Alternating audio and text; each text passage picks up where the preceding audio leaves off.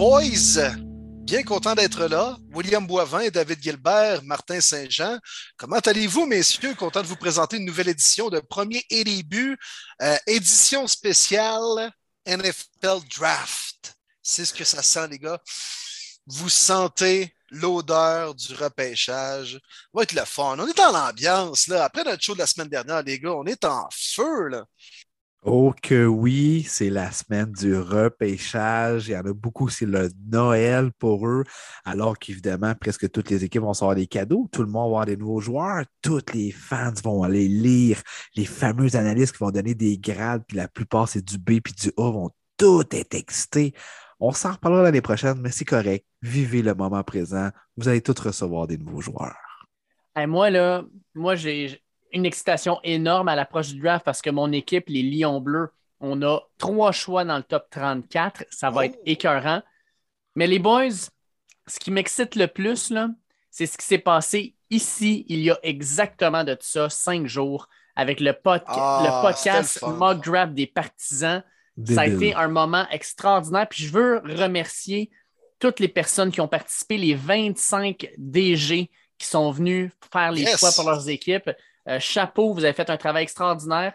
Puis vous avez rendu notre travail facile parce que vous étiez prêts, vous aviez fait vos recherches, de vous voir avec euh, votre setup, les chandails de vos équipes, tout ça, d'être prêt, c'était écœurant. Je lève ma Heineken à tous les fans des G qui ont participé à cette édition spéciale de premier début. Ah, c'était le fun, les gars. Puis sérieusement, là, ça, m'a surpris la, qualité des, analyses, des choix pertinents du monde qui voulait participer. on l'a mentionné même à la fin du show la semaine dernière, les boys, mais les gens restaient après leur choix pour écouter les, les autres DG, puis ils ont resté jusqu'à la toute fin, même après l'enregistrement pour jaser avec nous autres. Ça paraît qu'on on est une belle grande famille. la communauté du foot québécois qui tripe sur la NFL, oui, mais premier début aussi, je pense qu'on a notre petite communauté. Puis c'était bien le fun. Fait que je lève ma Heineken à vous, les gars, à Mel Kipper, Dave, à Marty de Clock Saint-Jean euh, et euh, à tous les fans des G également qui ont participé. C'était bien plaisant. Puis on a entendu parler des gars, hein, positivement en plus de ça. Ah, vraiment. Honnêtement, ça a été les podcasts les plus aimés. Beaucoup, beaucoup de gens ont interagi avec nous en privé. Euh, c'était fluide, les boys. Personne n'a coupé personne. Tout le monde a parlé. Le son était quasiment bon partout. Honnêtement, j'ai pas un mot à dire. Euh, les analyses, les commentaires, pour vrai, les gens étaient comme wow. Pour une première, la connexion Internet a été parfaite. Ça a pris 15 minutes. Tout le monde était connecté à tour de rôle. Ça commentait, ça analysait les choix chapeau. Je me redis, là, j'étais tellement fier que ce projet-là ait lieu et que ça a été encore mieux que je pensais. Merci à tous les DG. Puis c'est vrai, Will, c'est le fun de voir vraiment là, que le football américain en français, ça l'augmente de plus en plus. Et puis, je peux juste ajouter à ça que euh, pour euh, vous remercier, je peux vous dire que le podcast de la semaine dernière a montré une augmentation de 26% de notre auditoire par rapport à la normale. Euh, c'est énorme. Puis, nous autres, on grossit de semaine en semaine, on le voit. Puis, ça n'a pas été une augmentation, ça a été une explosion la semaine dernière. Puis, je pense que euh, le fait que vous en ayez parlé, que vous ayez participé, puis surtout la qualité du produit que vous avez euh, permis d'avoir, ben ça, ça, se reflète dans les écoutes. Fait que vous avez été écouté par des centaines de personnes, si ce n'est pas des milliers, partout au Québec, aux États-Unis, puis en France. vraiment content de pouvoir annoncer ça, dire ça. Puis écoute, Super belle expérience qui sera renouvelée l'an prochain. On le dit tout de suite. Et puis l'autre chose qu'on me dit beaucoup dernièrement, c'est allez-vous faire un live pour le repêchage? Mais là, clairement, si vous nous écoutez présentement, c'est clairement qu'on n'en fera pas un parce qu'on ne ferait pas un podcast 48 euh, heures avant le draft si on est en direct. Par contre, euh, à la quantité de monde qui nous en parle, vous pouvez être sûr que l'idée va faire son chemin, puis on va regarder ça l'an prochain parce qu'effectivement, ça pourrait être quelque chose de vraiment intéressant. Fait l'idée est là. Cette année, malheureusement, on ne fera, fera pas un live. Vous pouvez être sûr, par exemple, par exemple qu'on va être connecté, qu'on va être en train de regarder ça, puis on va vous revenir sur le draft la semaine prochaine. Mais pour un live, l'idée est là, puis on garde ça en tête, inquiétez-vous pas. L'an prochain, sûrement que ça va être quelque chose qui va se faire. Ben oui, mais... ça, les projets. Oui, oui, oui, exact. On est ouvert aux idées et aux suggestions. Là. Puis euh, c'est vrai, Crime Dave, hein, les gens nous demandent, puis euh, je pense qu'ils auraient voulu t'entendre, toi, live euh, jeudi soir, à commenter des choix, entre autres. Tu l'as tellement bien fait, Mel Kipper Dave, la semaine dernière. Mais pour ma part, j'aime ça aussi, ma petite soirée de draft, à surveiller ça, à NFL Network, à ESPN. Encore une fois cette année, belle petite soirée d'organiser avec mes chums, euh, chez mon euh, ami Jim, qui a d'ailleurs participé au show la semaine dernière, qui a sélectionné pour les euh, Saints. Alors, on va se faire une belle petite soirée. Je pense que toi aussi, Marty, tu as de quoi d'organiser. C'est le fun de vivre ça entre fans de foot, avec une bière à la main aussi, puis de le suivre comme fan, puis de ne pas être live on air, mettons. Je vais dire ça comme ça, mais je ne suis pas je suis pas fermé à l'idée, mon Dave, quand même. Oui, ouais, ouais, exactement. Puis moi, ça a été vraiment un rituel à chaque année. La gang, elle venait ici, s'installait, on regardait ça. Ça faisait deux ans que je faisais des lives du côté Twitter. Tout ça, c'était super la fun, dynamique différent. Là, c'est le fun de revivre ça. Effectivement, oui, je te comprends. Avec euh, des chums qui suivent le football. D'ailleurs, il y en a du, il y a du monde du podcast qui vont venir, les frères, justement, qu'on a, la fameuse histoire qu'on a pris du whisky. Il y en a qui vont venir ici regarder ça. Bref, ça va être trippant, ça va être une autre dynamique. Mais on est toujours là, partout présent quand même, premier début. Oui. Parlons du draft un peu de cette année, hein, les boys, parce que cette année, là, premièrement, tous les analystes le disent, c'est un draft où personne ne sait qu'est-ce qui va se passer. Euh, peut-être à cause que c'est un draft qui est un petit peu moins profond que d'habitude. Peut-être parce qu'il n'y a pas de méga vedettes non plus qui s'en viennent. Peut-être parce qu'il y a plusieurs équipes qui ne repêchent même pas en première ronde parce qu'il y a eu des échanges. Peut-être parce qu'il va y avoir des échanges même avant ou pendant le repêchage parce qu'on a Baker Mayfield, Jimmy Garoppolo, on a un certain Debo Samuel qui voudrait peut-être partir de San Francisco, qui sont peut-être disponibles quelque part. Vous autres, vous approchez ce repêchage-là comment, les boys? Parce que moi, je regarde ça, là, puis je pense que c'est un des repêchages les moins certains que j'ai vus de ma carrière. J'en ai vu plusieurs des drafts, ça fait plus de 20 ans que je suis ça. J'ai rarement vu un repêchage aussi bizarre que celui de cette année. Vous autres, vous approchez ça comment? Oui, c'est imprévisible, hein? tout, tout, à fait. Puis moi, m'a avoué, euh, vous avoué, les gars, même plutôt, euh, qu'il y a quoi, deux semaines, je n'étais pas bien, bien intéressé par ce draft-là à cause des joueurs plus ou moins intéressant. Je trouve qu'il n'y a pas de, de stud qui ressort vraiment. Il n'y a pas de choix unanime pour le, le premier rang. Ça, c'est pas nécessairement négatif. C'est le fun même. Ça rajoute encore un peu de suspense. Puis crime à 48 heures avant la première ronde, c'est encore vraiment pas qui va sortir first overall quand Roger Goodell va se présenter sa scène. Ça, je trouve ça intéressant. Mais le peu de profondeur, le, c'est sûr que les QB, le fait que ce soit une QV plutôt faible, ça, rend la chose un peu moins intéressante. Bien sûr, moi, personnellement, mon équipe, les Browns, on n'a pas de choix de première ronde. Donc, c'est clair que j'étais un peu moins intéressé par la première ronde, même si j'ai fait mes petites analyses, puis ça a été le fun à faire euh, comme à l'habitude annuellement. Mais euh, là, je suis excité, j'ai hâte de voir la première ronde, juste la petite musique, là. Ah Juste ça, j'ai hâte d'entendre ça. J'ai déjà les poils, là. Drette ses boys, boys, ça va être le fun. Mais, mais pour le draft 2022, c'est probablement un de celui qui m'intéresse le moins depuis au moins cinq ans. Oh, facile. Puis moi, les boys, j'ai une approche différente de ce repêchage-là. Tu sais, ça fait combien d'années depuis Manning que Broncos, bon, quel carrière vont s'essayer, vont repêcher ou quel vidange vont ramasser d'un vétéran? Toujours la même question année après année. Là, je vais juste boire tranquille avec les chums. J'ai pas de pic, pas grave. J'ai mon QB. Je vais juste en profiter pour bien analyser ce que le repêchage va faire. Puis pour moi, c'est l'année parfaite quand mon équipe n'a pas de choix, justement, parce que les mock drafts servent absolument à rien cette année. N'importe quoi peut arriver. Impossible de prédire. On est à 48 heures, on n'en a aucune idée du top 5. C'est la beauté de la chose. Je vais le voir comme un show, un spectacle. Pour moi, cette année, ça va être une approche différente que les autres années. C'était plus analytique, mock draft et tout ça. Cette année, je suis comme non, je suis juste, donnez-moi un show. C'est à Vegas, let's go. Ah, c'est intéressant, c'est intéressant ce que tu dis. C'est vrai, au lieu d'être en beau tabarnak parce que ton équipe n'a pas choisi le joueur que tu désirais. C'est vrai. C'est vrai. Ça m'a scrappé des soirées quelquefois là, euh, dernièrement. Tu as raison. Effectivement, je n'avais pas vu ça de cette façon-là. Ouais, With the first pick, the Cleveland Browns select Deshaun Kaiser. non, mais quand c'était Baker, là, j'ai fait ouh là là là là là là. Mais on l'avait su le matin même parce que ça ressemble un peu à ça cette année, hein, mon Dave? Là, tout pointe à ce que ce soit Trevon Walker, le first pick overall, le choix des Jaguars. Et le matin même en 2018, les gros insiders sortaient que les, les Browns avaient fait leur choix et que ça allait être Baker Mayfield.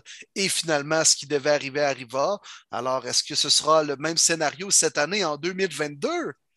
Écoute, c'était le même scénario l'an dernier. Là. Grande surprise, le matin, on apprend que les Jags vont prendre Trevor Lawrence.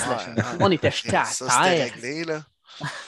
non, mais tu sais, Baker, mettons, en 2018, c'était pas sûr. Bien des gens pensaient que ça allait être Sam Darnold. Il n'y avait encore rien de vraiment clair à savoir qui les Browns allaient repêcher.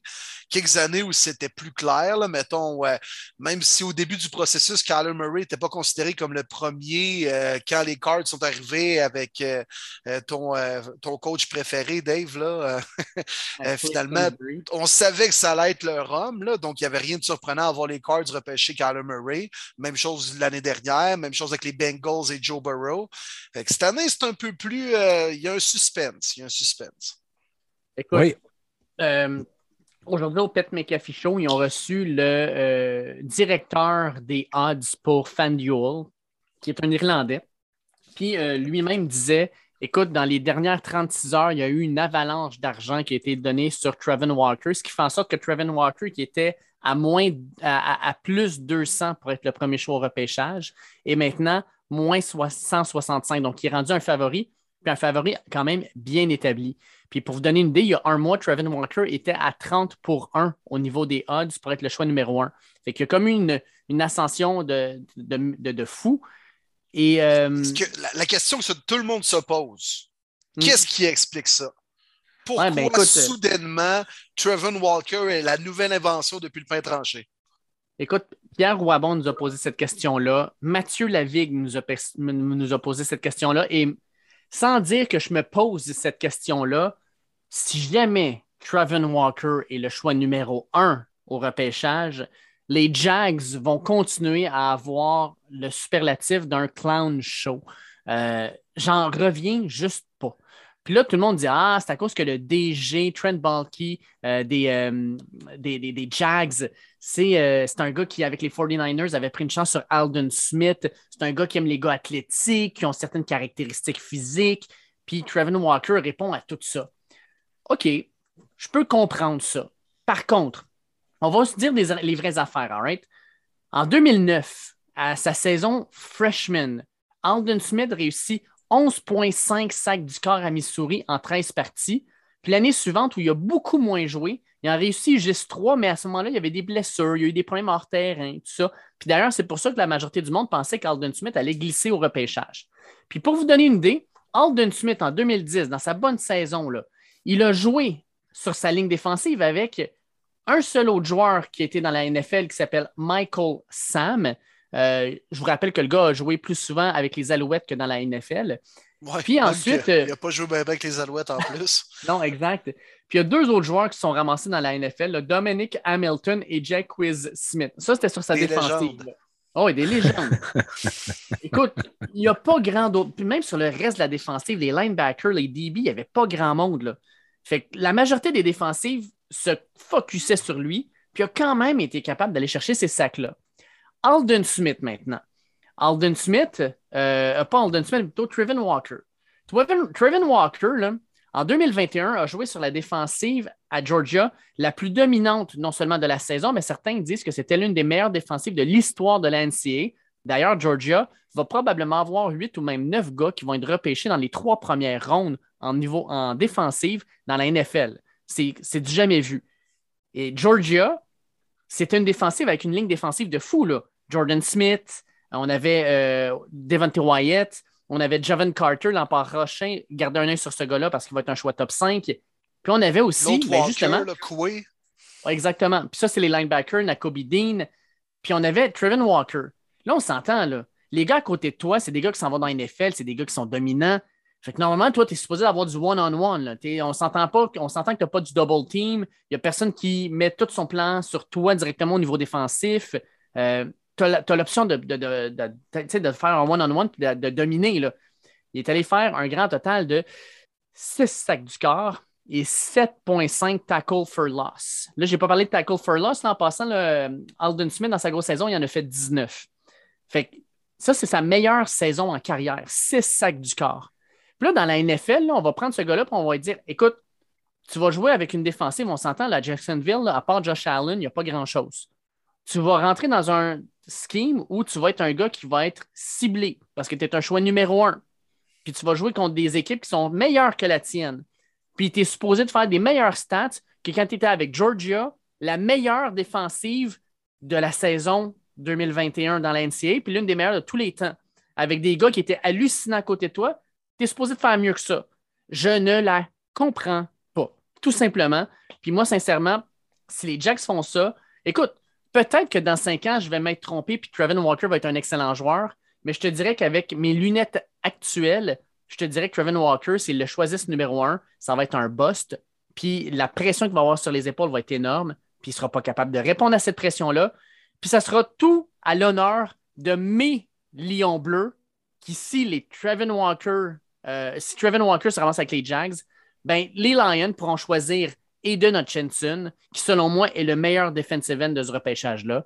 Puis il va pouvoir jouer à la maison parce que c'est un gars qui vient du Michigan, qui a joué avec Michigan, puis qui va se ramasser avec les Lions de Détroit qui sont du Michigan.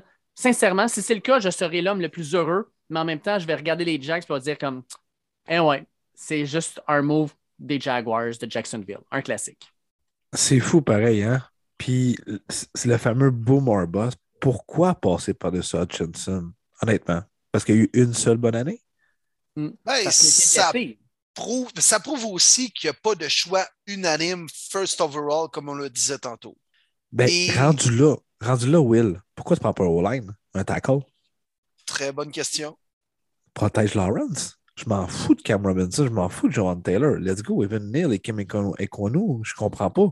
Si tu n'as pas de choix vrai, comme un Miles Garrett d'une certaine QV, un Chase Young, un Nick Boza, il n'y en a pas cette année pourquoi risquer avec du boom or bust? Vas-y donc avec un tackle. Je la comprends pas, celle-là. Ah non, Effectivement.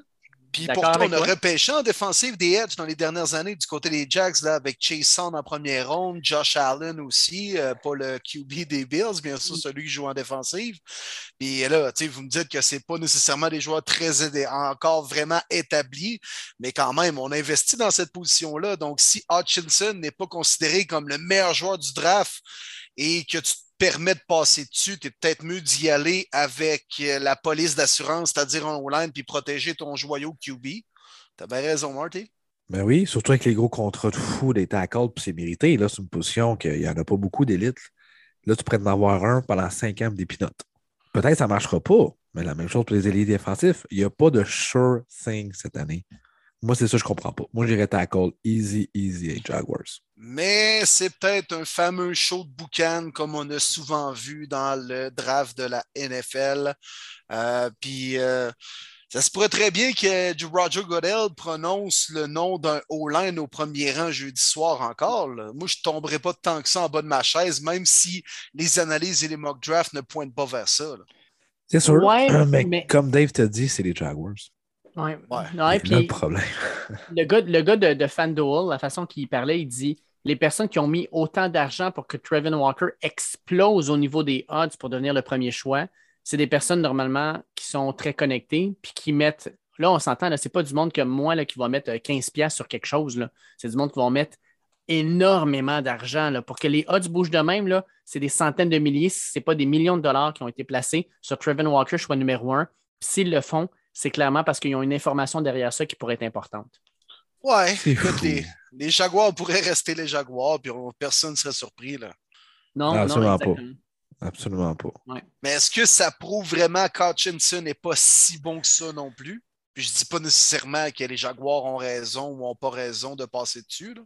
Ben, c'est bizarre parce que c'est une drôle d'année parce que, tu sais, je te dirais, là, au mois de septembre, Kevin Thibodeau, c'était le choix numéro un pour tous les analystes. Facile. Hein? Facile. Sûr. Ouais. Fait que là, Kevin Même il y a deux ans, c'était Stingley quasiment. Ça va vite. Oh, exact. Fait que, Thibodeau, en l'espace de sept mois, est passé d'un gars que tout le monde voyait comme numéro un overall facile à un gars que certains voient même sortir du top 10. Quoique présentement, il remonte un petit peu dans certains mock drafts, mais en même temps, qu'est-ce que ça va donner, on verra. On a Aiden Hutchinson qui a connu une saison hallucinante avec Michigan, mais Michigan a connu une bonne saison, ça a aidé. Euh, il était avec David Ojabo de l'autre bord. Il y avait Daxton, Dax Hill en arrière qui est excellent aussi. Euh, il y avait une bonne défensive. Puis Trevin Walker sort littéralement de nulle part parce que personne parlait de Trevin Walker, même pour un choix de première ronde l'an dernier. Puis là, on est rendu à dire que lui, c'est un first overall. Euh, puis à travers tout ça, on a eu, comme tu disais, Marty, euh, des, des, des line aussi qui ont été envoyés à Jacksonville avant qu'ils mettent le tag sur Cam Robinson. certains, tout le monde voyait Evan Neal là-bas ou Ekem Ekwanu. Fait c'est ça, c'est une année bizarre. C'est une année où le repêchage va nous proposer probablement quelques surprises. Je ne serais pas surpris de voir des choix qui vont littéralement nous faire sortir de notre fauteuil en faisant comme ben voyons donc, je ne peux pas croire qu'ils ont fait ça. Euh, ou un nom qui sort beaucoup plus tôt qu'on pensait. Euh, pas parce que ça vient. Que ça va arriver. Oui, puis pas parce que ça vient des Raiders. Que, les Raiders sortent, mettons, Damon Arnett. Là, tout le monde, t'as, même Mel, Mel Kipper qui, qui, est sur ESPN, comme Oh shit, attends un petit peu, je ne l'ai pas sur ma première page, j'ai où ma troisième? Attends un petit peu. Les euh... Seahawks, LJ Collier. ouais, exact. Who the fuck is that guy? exact. Fait que c'est sûr qu'il va y avoir des surprises. Mais encore plus cette année, j'ai l'impression. Oui. Parce qu'il y a plein de joueurs qui sont, mettons, listés, euh, tu sais, mettons, mettons ça dans les overall des jeux vidéo de Madden, tu sais. Présentement, il y en a plein, je pense, qui sont, qui sont, ils ont un overall style coté, là, une cote de, de 75 à 77, tu sais. Puis mm. il y a peu de choses qui départagent le 76, puis le 75, puis le 77. Fait puis le 75 de cette année pourrait très bien tomber un 82 dans deux ans, alors que l'autre 76 pourrait stagner là. pour ça qu'il va avoir plein de surprises, qu'il y a des gars même rankés deuxième ronde qui vont probablement sortir plus tôt. Euh, il va y avoir des surprises, ça c'est clair. Puis euh, mark my words, les gars aussi, là, mais une petite prédiction, mais il va avoir deux corps arrière, selon moi, repêchés dans le top 10. Même oh. si c'est une année faible encore arrière, ils sont trop importants. Il y a encore trop d'équipes qui ont des points d'interrogation avec la position la plus importante dans une équipe de football de la NFL. Puis même si ce n'est pas une grande cuvée, puis ce n'est pas un grand cru, euh, j'ai bien l'impression qu'on va avoir deux sortir, je pense top 10 ou top 12, 13 maximum. Quand même, quand même. Moi, j'en vois un plutôt six avec les Panthers. On n'est pas capable de trade down. Un bold statement, j'aime ça. Puis je m'adresse aux fans aussi. Ne vous excitez pas ou ne soyez pas déçus nécessairement tout de suite du joueur que votre équipe va sélectionner. Je m'explique. Il y en a qui vont être classés 30e, 40e, qui peuvent sortir 15e et vice-versa. Mais c'est le genre de repêchage que analysez dans deux ou trois ans. Parce avoir des joueurs qu'on ne connaît pas, beaucoup qui vont sortir en première ronde ou d'autres qui vont glisser, mais pourquoi? Puis on va plus comprendre. c'est ce genre de repêchage-là qu'il ne faut pas être euh, over euh, réaction. Je ne sais pas si vous me suivez là-dessus, là, mais c'est ce genre de repêchage-là. D'autant plus cette année, tu as raison. Exactement. Les boys, on joue un petit jeu? Ben oui, j'aime ça, les jeux. Certain. c'est la cachette, là, parce que moi, je suis capable de me cacher longtemps, je vois le vert. All right. Écoutez, les boys, je suis présentement sur un site euh, de paris sportifs, puis je vous envoie les paris sportifs, puis vous me dites ce que vous en pensez. Première ronde, combien y aura-t-il de running backs qui seront sélectionnés? Over ou under 0.5? Under. Ouais, under. Donc, on est à zéro running back qui seront sélectionnés en première ronde. Et le seul pourrait peut-être être Bruce Hall, on s'entend. Exact. Lui et personne d'autre. Oui, exactement. Ça, je suis 100% d'accord avec toi. Peut-être les Bills à. Quoi, les Bills sont 29, 27, je euh, pense. Oui, mais je pense pas que tu as quand même Singletary qui est pas mauvais. Puis est-ce qu'un des running backs cette année. Est non plus, là. Non, mais est-ce qu'il y a un running back cette année qui est meilleur que Singletary? C'est ça aussi la grande question, tu sais. Non, ouais. le système. Euh, connu une très belle séquence fin de saison de playoff. Pour vrai, il start la saison RB1 des Bills, c'est sûr. OK. Parfait. Je continue. Over-under de corps arrière sélectionné en première ronde, 2.5. Ça va être over. Over. Je vais under, messieurs. Ça sera Ryan Pickett, Malik Willis et Desmond Ryder. Ryan Pickett. Kenny? Pickett. Kenny Pickett. Eh, Ryan Pickett, Ouais. c'est le gros plaqueur défensif des Packers là, Ouais. en 2009. Je me souviens de lui. En 2009, Oui, c'est excusez-moi. Avec un gilet vraiment long, là, puis large. Crissement lousse. c'est vrai. Ken- ouais, Kenny Pickett. Ouais, Puis. Desmond Ryder, je vous le dis. Ça va être un Ouais, style Desmond de Ryder va 32 sortir. avec les Lions. 32 avec les Lions. Regarde, Quelqu'un Malik Willis va sortir 6 avec les Panthers. Hmm. Quoique présentement, on dit que les Panthers pourraient peut-être aller plus vers le, le offensive line si jamais on a Evan Neal ou Ekwanu qui sont à, qui, qui est disponible à leur place. Là, ils ont une pas pire. O-line avec Morton. euh, ils ont une pas pire O-line pourtant. Là. Ouais, mais à gauche, ça fait dur rare, là. À droite, c'est pas si pire, mais à gauche, le blind side, c'est assez terrible. On a misé sur Greg Eltold, puis on s'est planté raide. Mais euh, les Panthers, les boys, vous en parlez, là. Ah, mais quelle franchise horrible, pour vrai. Ah, Il pêche ouais. 6, puis après ça, 100 cuc. T'es une équipe en reconstruction, t'as pas de pic. Sérieux, faites tout pour trade down. Je sais que c'est pas évident, c'est pas une année qu'il va y avoir beaucoup de trade-up, je comprends. Mais être le DG là, des Panthers, je voudrais tellement trade down. C'est tellement mal organisé comme équipe. Ils le feront pas, ils le feront pas, puis ils veulent tellement trouver leur nouveau corps arrière de franchise. là. Ils sont désespérés.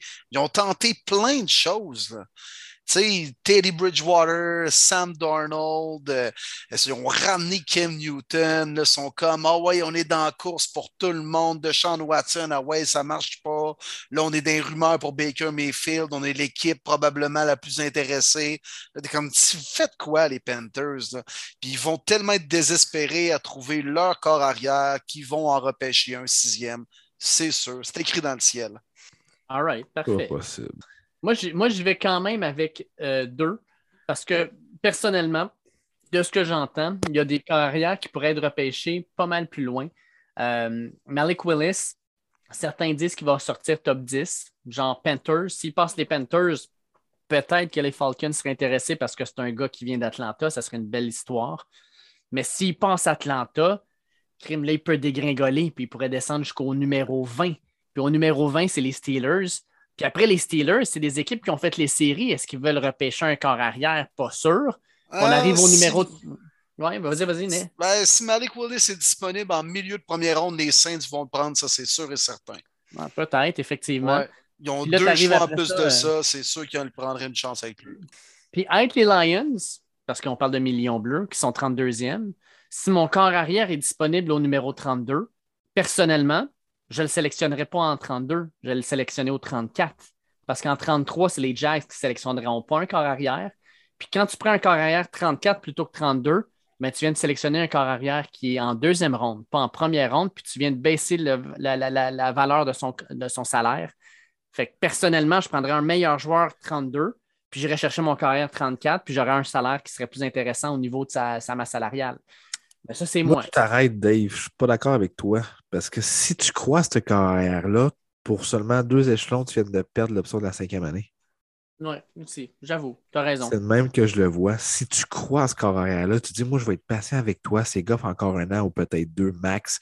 Mais je crois en toi. Puis au pire, je t'achèterai la cinquième année pour des pinottes au lieu de te perdre dans les agents libres. Moi, je le vois plus de, cette, de ce côté-là. Puis surtout une équipe comme les Lions, tu as plein de trous à patcher, tu as des bons choix cette année, fin de première ronde, deuxième de la première ronde, début de deux. Let's go, man, compte tes trous, d'aller chercher, prendre un guess avec quelque chose que tu sais pas trop. Puis anyway, euh, c'est clairement pas le gars qui va avoir le ballon dans les mains l'année prochaine pour starter la saison. Fait que je vois pas la nécessité euh, du côté des Lions bleus, mon Dave. Ouais, écoute, on va voir, mais j'aimais beaucoup Keishan Johnson cette semaine qui est allé déclarer que peu importe le corps arrière qui est disponible, Jared Goff actuellement est une meilleure option que ce corps arrière-là parce qu'il y a- plus de talent. Puis euh, je dois avouer que je suis quand même d'accord. Présentement, oui. Oui, oui, oui. Oh oui, facilement. Mm. Facilement. All right, écoute, on continue les boys. Fait que euh, Ah ouais. on a posé cette question-là. Je vous en envoie une autre. Selon vous, qui sera, euh, quelle, quelle- quelle sera la- la- la- la- la- la- l'unité qui aura le plus de joueurs repêchés en première ronde? La défense ou l'attaque? Défense. Ouais, défensive. Je vais moi avec défensif puis défensif présentement. Bizarrement, les deux sont FNF. Donc, selon, Oh. les, euh, selon Vegas, le over-under pour les joueurs d'attaque, c'est under 16.5. Puis pour les joueurs défensifs, c'est over 15.5. Donc, on est à 16 dans les deux. Mais je suis d'accord, défensif, moi aussi, à ce niveau-là. Je pense que j'embarque là-dedans. Et ça va être assez serré à bien y penser. Là. Top 10, clairement défensive. Top 15 aussi, probablement. Mais en fin de ben, à partir de, de, de, 13 en montant, il va y avoir des receveurs qui vont sortir. Là. Et là, là, là, il va en avoir 5-6 en première ronde, peut-être. Ouais. Et que, si on met à ça, quoi, 4 au line au moins, avec Iquanu, Neil Cross, Oh, facile. probablement Penning, Linderbaum. Linderbaum, Johnson. Et, Oh, tu sais, à bien y ouais. penser, il va en avoir aussi des joueurs off- offensifs sélectionnés. Là. Ouais, puis Ça va être style 17-15 défensive que Ouais. je dis, genre. Ça va être serré. Ça va être serré. Ça va être serré, ça va être serré. Ça va dépendre des QB. Ça va dépendre des QB. Ouais, exact. Exact. je donc, fais. Je fais comme une matante. Je répète deux fois mes propres mots. Là, tu sais. C'est comme, ouais, fais beau, fais beau. Hein? Faut tout le temps qu'ils répètent deux fois Ah ce qu'ils ouais. disent. Pas de café, pas d'un petit café. Tu sais, c'est tout le temps. Ok, t'en veux deux cafés. Ouais, exact. La caissière du Tim Horton à 15 ans est tout mêlée. Là. Je sûr que ça ne tente pas d'être là, puis elle fait ça tout croche. Là. Elle fait comme non, non, non. Bon, c'est correct. hein? Evan Neal, est-ce qu'il sera repêché over, under 5.5 au niveau des choix? Il y en a qui disent over, mais je, je comprends pas, Dave. Explique-moi là, celle-là. Ouais.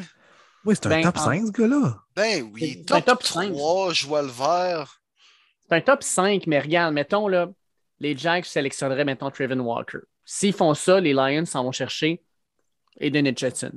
Ouais. Numéro 3, les, euh, les Texans ont déjà la Remy Tunsil, fait que probablement qu'ils vont aller chercher peut-être un cornerback. On parle de Ahmad Garner ou, dans les dernières rumeurs, peut-être même Derek Stingley. Au choix numéro 4, ben, Ike Mekwanu, certains disent que c'est lui qui va partir. Puis là, c'est au choix numéro 5. Puis tu sais, au 4, on dit pour les Jets. Mais les Jets sont quand même pas une mauvaise ligne offensive. Ils ont travaillé beaucoup dessus. Fait que moi, je pense qu'Evan Neal, si le choix, il doit sortir, ça serait aux Giants, au numéro 5. Mais si Ekwanu est encore là, c'est ça la grande question. Est-ce que les Giants vont vers Evan Neal ou vers Ikem Ekwanu? Parce qu'après ça, ben, on s'en va au numéro 6, puis là, ben, on est déjà over. tu sais. Ouais. Ah, c'est fou, pareil. C'est soit Jaguar, Texan ou Giants, puis probablement plus Giants que les deux autres. là. Moi, c'est tellement Jaguars, pour vrai, là. Je vous le dis. Moi, ça serait mon gars. Je, je la comprends pas. Mais ça, le syndrome, à tous les années, c'est de même. Les, les gars qu'on a trop vus, on dirait, puis qui ont trop piqué rapidement dans les cuvées de repêchage, qu'on sait deux ans avant que ça va être un stud, puis un choix top 3, peut-être même le premier au total, ils finissent toujours par reculer. Puis il y a tellement d'exemples de gars que ça n'a pas rapport pourquoi ils ont reculé, puis sont devenus des studs comme on l'avait prédit. Puis Evan Neal, il est comme Oh, ça fait trop longtemps qu'on l'a vu. C'est bon du spaghetti, mais on en a mangé beaucoup. Là. Puis présentement, là, ça m'écœure le spaghetti. Ça reste un maudit bon joueur de football, Evan Neal.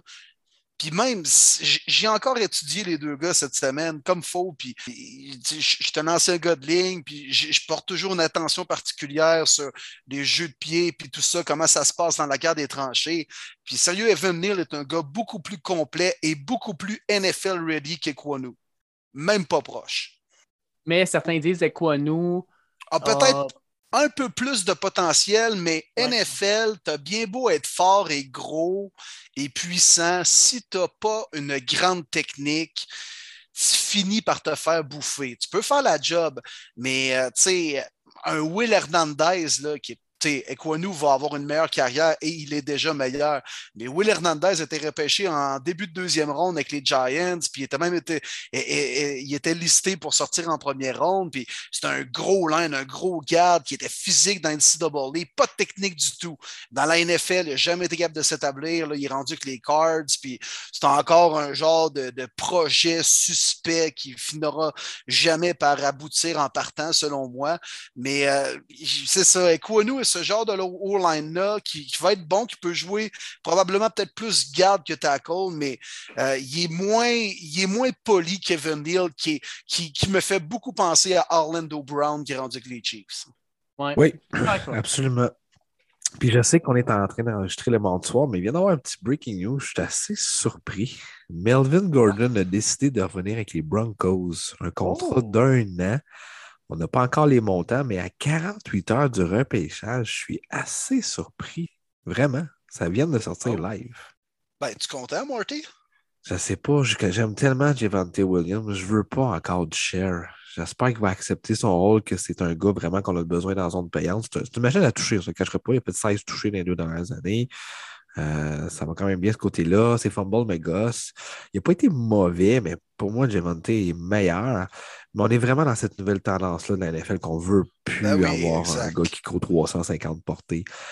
Puis, c'est un, chum de Russell. Oui, exact. C'est un chum de Russell. Ils ont été Wisconsin ensemble. Fait que là-dessus, je suis moins surpris, mais euh, quand même, je ne m'attendais pas à, le voir signer avant le repêchage. Je vous en donne un petit dernier. Une dernière, un dernier euh, joueur avec un over-under, puis après ça, on passe à d'autres choses. Un des joueurs les plus polarisants de ce repêchage-là, euh, on parlait de joueurs qui ont explosé, qui leur stock ont monté. Un des joueurs que le stock descend et sincèrement, être un DG, s'il tombe entre mes mains, je serais tellement heureux. Kyle Hamilton.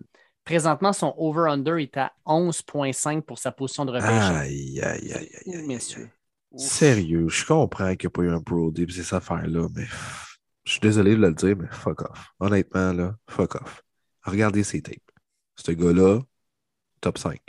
Easy. Easy. Moi, j'achète pas tout ça. Moi, je dis under. Je peux pas croire. Mais ça se peut, parce que Derwin James, c'est ce qui est arrivé. Hmm. Mais, les, safeties sont, sont pas populaires. C'est ça l'affaire. C'est rien contre Carl Hamilton qui est une bête, là. Puis qui pourrait peut-être être même transformé en genre de secondaire extérieur ou un safety, mais qui joue plus dans la boîte, mais en one-on-one, capable de couvrir des alliés rapprochés qui sont vraiment dominants maintenant dans la NFL, des gars qu'on utilise beaucoup également dans les game plans offensifs. Euh, puis tu as besoin d'un gars comme ça qui est capable, qui est physique, capable de couvrir, d'avoir la vitesse pour couvrir un gars comme Kelsey et compagnie. Euh, puis il va être bon là-dedans, Carl Hamilton. Puis bien utilisé, il peut être très bon, mais c'est le même problème avec Isaiah Simmons il y a quoi, deux ans maintenant? C'est qu'on dirait que les équipes ont peur de ces gars-là parce qu'ils ne savent pas comment les utiliser. Mais en même temps, tu dis, je suis d'accord, là, euh, les safety, c'est peut-être un petit peu moins populaire qu'avant, mais des bons safety, là, ça a quand même une valeur énorme. Là, ah. Non, mais c'est pas juste parce que safety, c'est le milieu de ta tertiaire. Nomme-moi un, safety en ce moment, Dave, dans la NFL présentement qui, qui change le portrait de défensive à lui seul. Ben, Tyron Matthew, tant qu'à moi, non, non, non. le portrait d'une défensive. Quand il n'est pas là, ça paraît chez les, les Il est encore free agent. Oui, je sais, je suis d'accord. Sauf que en même temps, quand il n'était pas là. important que ça, je veux dire, les Chiefs l'auraient gardé, oui, il y aurait une équipe qui l'aurait déjà signé. Là. Non, ça, je suis d'accord. Ça, je suis d'accord. Qu'est-ce qui faisait la force de la défensive des Chiefs? Pas mal plus Chris Jones et compagnie que Tyron Matthew. Ben, en même temps, Tyron Matthew, quand il n'était pas là, ça paraissait. On a lui. Euh, vous deux, dans chacune de vos équipes, vous avez certains des meilleurs safety de la ligue. Justin Simmons avec les Broncos, John Johnson avec les Browns, mais c'est des gars qui sont moins connus. Euh, on pourrait en parler à Matt Labé, Harrison Smith avec les Vikings. C'est un gars qui fait une énorme différence dans son équipe. Puis Derwin James, sincèrement, quand il n'est pas là, ça paraît dans la, la défensive des Chargers. C'est pas du tout. D'ailleurs, dans les séries, Darwin James était blessé on n'avait plus du tout affaire à la même défensive, même si on avait Joey Boza à la ligne qui est en santé, ça reste que c'est des gars, quand ils sont bons, ben, qui changent la game. Mais les Chargers n'avaient pas de tertiaire. Fait que ça, c'est sûr que ça paraissait, mais c'est euh, un corner dans la NFL de 2022 est beaucoup plus important qu'un safety. Ça, c'est sûr, sûr, sûr. Puis tu m'as nommé des équipes qui ont toutes des studs ou un très bon pass rush. Mm. Miles Garrett fait que John Johnson est meilleur. Euh, Bradley Chubb fait que Justin Simmons est meilleur. Ah, pas d'accord, Will. Chubb est pourri depuis deux ans. Bah, peut-être, là. En tout cas, tu connais pas mal plus ton équipe que, moi, je la connais, mais, mais l'honneur de la guerre dans la NFL pour la défensive, puis vois juste les gars qui sont courtisés dans le top 10, dans le top 5 même. Ouais. Sauce Gardner, euh, Walker, Hutchinson, euh, après ça, les O-line avec euh, Stingley. C'est les gars présentement qui sont courtisés parce que la défensive d'une équipe de l'NFL en 2022, tu dois avoir un bon pass rush, puis tu dois avoir des corners capables de couvrir les excellents receveurs de la NFL d'aujourd'hui. Ça, c'est sûr. C'est sûr et C'est un certain. complément. Là. Tout le monde va vouloir un bon safety, c'est sûr. Là. Puis Derwin James peut aider n'importe quelle défensive dans cette ligue-là, c'est clair. Mais c'est pas une position élite, comme Will l'explique, puis c'est vrai. Les quatre positions élites, présentement, c'est carrière, le left tackle ou le right tackle, le demi de coin puis le pass rusher. Ça va rester comme ça pendant un bout. Donc, c'est pas une position élite, c'est quelque chose qu'on peut jouer, qu'on peut jouer en défensive hybride, qu'on peut camoufler. Il y a des joueurs d'impact, je pense que Derwin James sur les Chargers, c'est un must. Euh, Oui. Il y a des bons joueurs, mais. Terry Mitchell avec les. Panthers, c'est pas mauvais non plus. Oui, je l'adore, Jerry Chin. Absolument. Mais je suis d'accord avec Will que c'est pas un- une position euh, absolument de need. C'est à eux, vraiment les maraudeurs, de pouvoir des nickel cornerbacks, de trouver des différentes façons, euh, peut-être aider les linebackers aussi. Mais j'ai quand même hâte de voir l'impact que Cal Hamilton peut amener au prochain niveau. À 6 Ah, puis et il peut 4, clairement avoir un impact. là. Clairement. immense. Tu peux le mettre en arrière comme ton center field. Tu peux l'amener pour les plaquer. Moi, je vous dis, je l'aime tellement ce prospect-là. J'ai hâte de voir, vraiment. Puis regardez, les gars, les, les noms qu'on a nommés, c'est de plus en plus des gros safety capables de jouer dans la boîte, capables de couvrir des alliés rapprochés. Là. On, est, on est moins dans les, les petits haters comme dans le temps et les, euh, les gars juste bons en couverture de passe qui se font souvent avoir physiquement quand ils sont en one-on-one. De plus en plus, Carl Hamilton rentre dans le même moule qu'un Derwin James. C'est un peu le même type de joueur qu'on pourrait utiliser de la même façon dans la NFL. Puis pour avoir assurément le même impact. Oui, mais écoute, un- je te dirais que c'est un des choix les plus polarisants de ce repêchage-là. Dans ma tête à moi, là, c'est outre le choix de première, le, le premier choix overall, c'est Trevin Walker. Je pense qu'un des choix les plus polarisants, ça va être justement Carl Hamilton. Ouais. Puis sinon, ben, peut-être effectivement Derek Stinley aussi. Que, tu parlais, le DB, c'est une position bien plus intéressante. Euh, ben, Derek Stinley, tant qu'à moi, pourrait être un choix polarisant aussi parce que si on regarde son tape de 2019, ce gars-là explose à l'écran. Puis quand tu regardes 2020-2021, il n'est plus là du tout.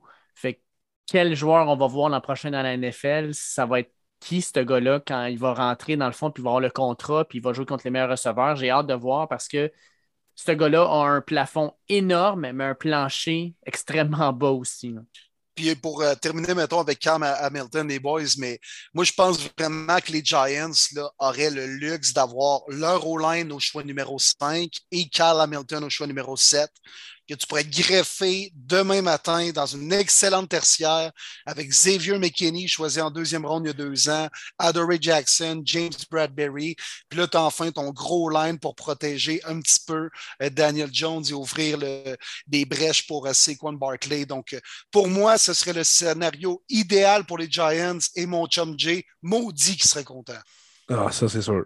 Ça, c'est sûr. Puis si on revient au mock draft de la semaine passée aussi, je ne me souviens plus par cœur. Est-ce que vous en souvenez, les deux choix des Giants? Ça, c'était des coups de circuit. C'était-tu Evan Neal et Cal Hamilton, justement? Non, c'était Ekwonu et euh, Cal Hamilton. ouais. Aïe, aïe, aïe, aïe, aïe. Sérieux, ce serait du solide. Ah, moi, pour moi, ce serait le scénario idéal pour les Giants. Eh ben, tiens, les gars, on, on parle justement de joueurs polarisants, tout ça. Nicolas Harel a une question pour nous qui dit En gros, quel joueur voyons, voyons-nous glisser au repêchage jeudi? En première ronde, il y a toujours un joueur qui glisse. Euh, je pense que le plus iconique des joueurs qui a glissé s'appelle Aaron Rodgers, qu'on a vu pendant genre 25 pics ronger son frein sur une table avec les caméras direct d'en face avant d'être repêché par Green Bay, puis lui-même le dit c'est encore l'essence qui fait marcher son moteur aujourd'hui. Euh, fait que selon vous, quel joueur est le plus euh, probable pour glisser lors de la première ronde jeudi? Belle question. Belle Glisser question. absolument en dehors de la première ronde? Non, mais tu sais, glisser, mettons, là, comme Aaron Rodgers, là, tu sais, un gars qu'on voit peut-être même top 10, puis finalement t'en- sort, mettons, entre 20 et 30. là. Tu sais, pendant 10, 10 choix, il y a la caméra d'en face, on est comme, ça va-tu être là? Ouais. Ouais, non, c'est pas là. Ça va-tu être là? Ah, non, c'est pas encore Hey, là, t'as-tu hâte que le Chris d'iPhone il, il sonne, hein? Et que t'as hâte qu'il sonne, hein? Quand il sonne, tu regardes, c'est ta mère qui dit Ouais, oh, c'est tu ça. regardes la télé, pauvre. Ou ta mère fait comment? Je sais pas comment ça marche. T'as-tu été repêché? T'es comme non, man, laisse-moi en paix, là. Euh, là, c'est sûr qu'il va en avoir un. C'est sûr, sûr, sûr. Ouais, moi je vois Kevin Euh. Thibodeau. Euh, je pense que son high c'est 4, puis son floor ça peut être dans les mid, euh, mid 10. Parce que ces genres de gars, tu sais que c'est un, c'est un pure pass rusher. Mais c'est quand qu'il va vouloir vraiment être à high motor. Puis c'est quand qu'il va vouloir arrêter de jouer au sol. Tu as tellement de question mark, mais si tu le prends comme un Wennell, euh, un gars de situation vraiment pour les pass rush seulement, il va être solide. Mais est-ce que tu veux vraiment investir un quatrième choix total sur un gars comme ça? C'est risqué. Ouais. Ah, intéressant. Ben moi, regarde, on en a parlé, mais je, je penchais un peu vers Stingley. Je pense que moi, le fait d'avoir été inactif dans les deux dernières années, ça va probablement ralentir un peu les équipes de la NFL, mais ils semblent avoir fait leur enquête. Ils l'ont vu également en entrevue, euh, en des combines, des genre de pro un peu privé. Puis ça a l'air qu'il n'a pas nécessairement perdu de, son lustre, donc il devrait sortir quand même assez tôt. Euh, mais je vais y aller avec Hamilton peut y aller avec Hamilton. C'est rien contre le gars. Excellent joueur, mais comme on vient de parler abondamment dans les dernières minutes, pense les équipes, on ne sait pas trop comment l'utiliser. On veut peut-être y aller avec une valeur sûre, un corner ou un gars de ligne. On fait ah, un choix haut. Je ne sais pas si je veux l'investir sur un gars que je ne sais pas comment utiliser. Alors, j'ai l'impression qu'il va sortir, euh, qu'il qui va peut-être descendre après 10, puis peut-être après 12, puis peut-être après 15. Moi, je vais avec un corps arrière. Je vais avec Malik Willis. Euh, Malik Willis, j'ai l'impression qu'il va glisser parce que si jamais il n'est pas choisi au numéro 6 par les Panthers et tout semble croire qu'il ne, sera pas choisi par les Panthers, je pense que les Panthers, s'ils choisissent un carrière, ce serait plus Kenny Pickett parce que l'entraîneur euh, des euh, Panthers de la Caroline, Matt Rule, a, recruté Kenny Pickett quand il était dans le temps à Baylor. Fait qu'ils ont déjà un lien. Ça ne me surprendrait pas qu'ils repêchent ça descendrait au numéro 8. Puis au numéro 8, je pense que euh, les Falcons ne veulent pas aller chercher Malik Willis nécessairement. Je pense qu'ils veulent aller chercher, dans le fond, ils ont des besoins partout. Fait vont aller chercher le meilleur joueur disponible. Puis Malik Willis ne sera pas le meilleur joueur disponible à cette position-là. Puis là, après ça, mais ben là, tu pars, tu descends, tu sais. Puis ça ne me surprendrait pas qu'ils glissent peut-être justement jusqu'au choix 16 ou 19 par les Saints, puis peut-être même choix numéro 20 par les Steelers. Fait que moi, Malik Willis, ça ne me surprendrait pas qu'il glisse au repêchage euh, jeudi. Euh, ça pourrait être un joueur justement où il va avoir la caméra bien trop d'en face euh, à son goût. Ouais, surtout pour les QB, hein? Oui.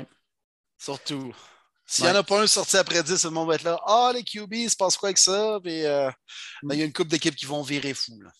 Ouais. Olivier Lafont nous demande combien de carrières vont être repêchés dans le top 20 selon nous? Top 23, c'est inclus 20. Mm. Euh, deux. Moi, je vais avec deux aussi. Moi, je vais avec deux aussi. Je pense que Malik Willis et Kenny Pickett vont sortir. Puis les Saints, on en a parlé. Les Steelers, on en a parlé. Euh, mais aussi, ben, peut-être Caroline, peut-être Atlanta. Tant qu'à moi, c'est les quatre équipes qui ont des besoins criants puis qui veulent peut-être même se lancer cette année.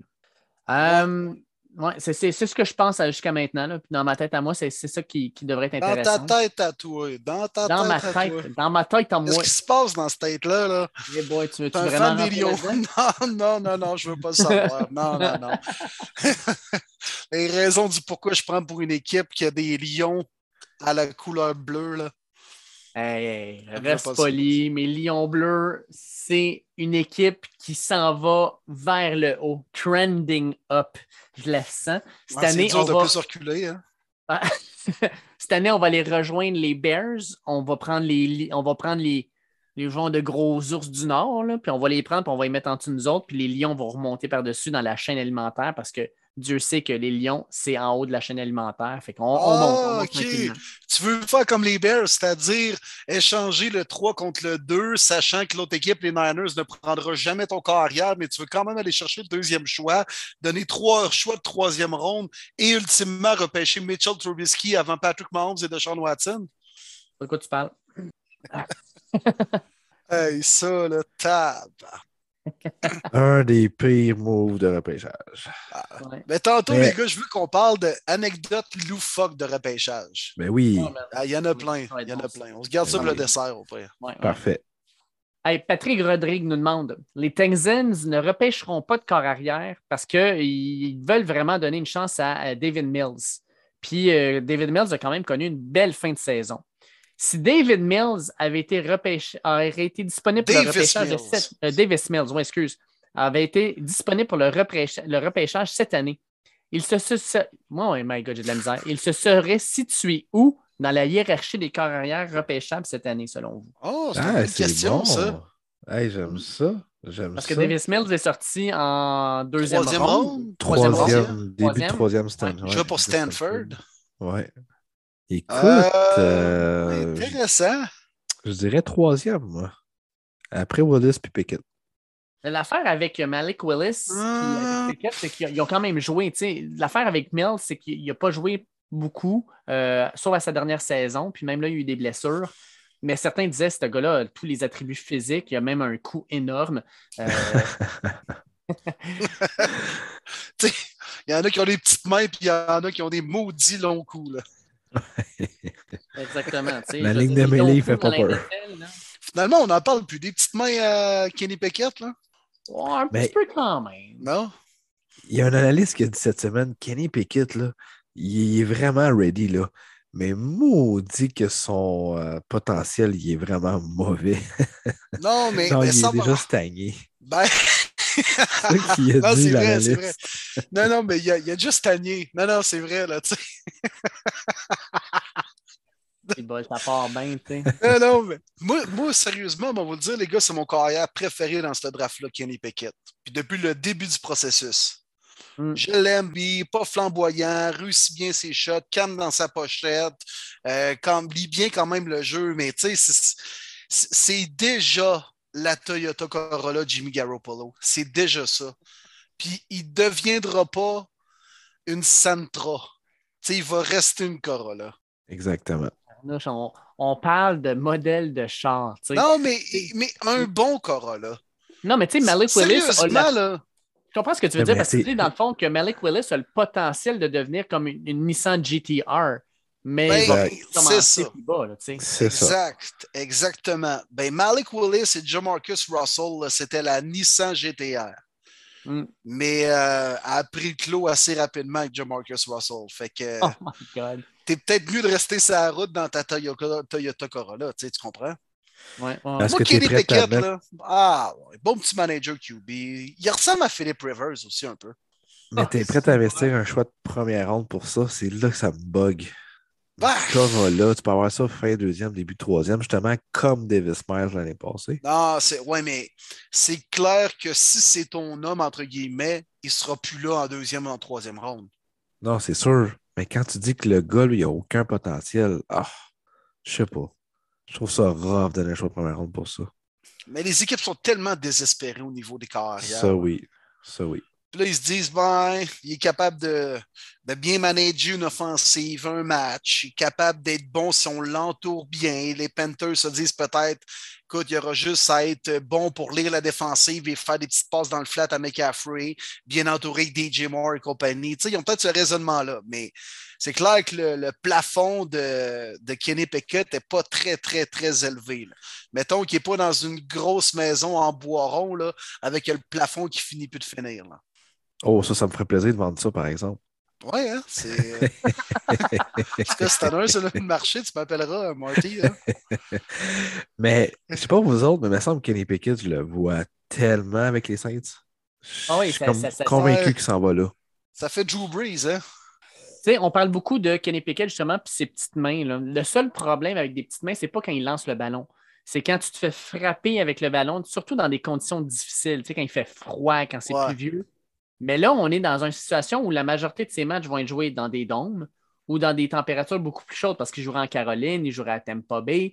Euh, ça serait avantageux. Puis quand il joue à Atlanta, c'est un dôme là aussi. Fait que pour Kenny Pickett, ça serait probablement des conditions idéales d'aller pouvoir jouer dans ces conditions-là. Kenny Pickett, quand il lance le ballon, il n'y en a pas de problème. Le problème, c'est qu'il y a eu énormément de fumbles reliés à des frappes euh, quand il était corps arrière. Puis là, ben, si tu joues à l'intérieur, conditions contrôlées, c'est à son avantage. Fait que je suis d'accord avec toi, euh, Marty. Je pense que justement, peut-être les Saints, ça serait la position parfaite pour lui. là. C'est peut-être pour ça que les Steelers n'ont jamais été vraiment intéressés en Kenny Pickett. Là. Mm. Parce que même s'il avait joué à Pittsburgh, là, tout le monde faisait 1 plus 1 et Colin, on arrive à 2. Voyons donc, c'est sûr que les Steelers le repêchent, mais c'est jamais vraiment fait partie des rumeurs, puis c'est peut-être une des raisons euh, pourquoi. Peut-être même la première raison, c'est que des fois, c'est pas évident de jouer à Pittsburgh, puis euh, d'aller jouer à Cleveland, puis à Baltimore, et même à Cincinnati, tout ça. Fait que, fait que là, qui fitterait mieux dans cette division-là que dans la AFC North. Là. Ça, c'est sûr et certain. Euh, mais j'ai hâte de voir. J'ai hâte de voir ce qui va se passer avec lui. Kenny Pickett, la Toyota Corolla 2.0 de la NFL. Je peux juste pas croire que les Saints auraient donné autant de choix d'avenir, surtout un choix de première ronde pour en avoir deux cette année, puis pas prendre de QB. Je je le crois pas que Winston va être là dans trois ans. C'est pas vrai. Ouais. Ah, puis tu parles des Steelers. Là. Pour moi, là, Malik Willis, c'est la version 2.0 de Cordell Stewart, a.k.a. Slash. Oh. Il me semble qu'il fit. C'est le même genre de carrière, mobile, avec un bon bras, qui a comme du swag un peu. Euh, sincèrement, je trouve que ça serait comme la, version 2.0, peut-être la version améliorée. Euh, je trouve que ça fit pas mal. Mais je voulais qu'on règle une affaire sur le cas de Malik Willis. OK, Dave? Même Marty, tu pourrais m'aider un peu. Là. Mais Liberty, là, hmm. c'est quoi ça? Who the fuck is Liberty School? Liberty University, c'est une université qui se situe en Virginie. Euh, qui a quand même 110 000 personnes qui sont inscrites. Je m'en euh, fous, là. Le football, c'est comment là-bas, là? Poche. Très poche. Mais c'est ça, c'est qui ces gros adversaires que Malik Wallace a eu? Euh, pas grand-chose, sérieusement. Si tu veux avoir exactement le schedule, je peux te donner ça dans les prochaines secondes. Je suis en train de l'ouvrir d'ailleurs. Est-ce que ça ressemble un peu à Carson Wentz et Trey Lance avec North Dakota State? Je vais t'avouer que c'est probablement pire parce que quand il, jouait, à North Dakota State, il jouait des fois contre South Dakota State ce qui était quand même une bonne université. Là, Liberty, euh, ils ont joué contre. Dieu seul sait que dans le sud du Dakota, là, ça ah, brasse en calvasse. Écoute, Liberty a joué contre Campbell, pas la soupe, l'université. Ils ont joué contre Troy. Ils ont joué contre Old Dominion. Troy Polamalu? Ben, juste oh, Troy. Ah, Troy, juste Troy. Ils ont joué contre Syracuse. Pas là, à lui tout seul, il les aurait battus?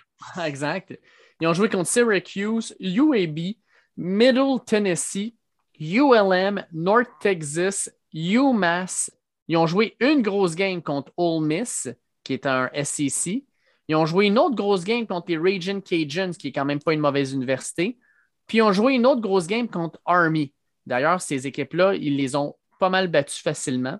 Euh, trois défaites de suite puis on terminé contre Eastern Michigan. Fait les trois grosses games, mettons Ole Miss, là. Ole Miss, c'était probablement la meilleure équipe contre laquelle Liberty a joué.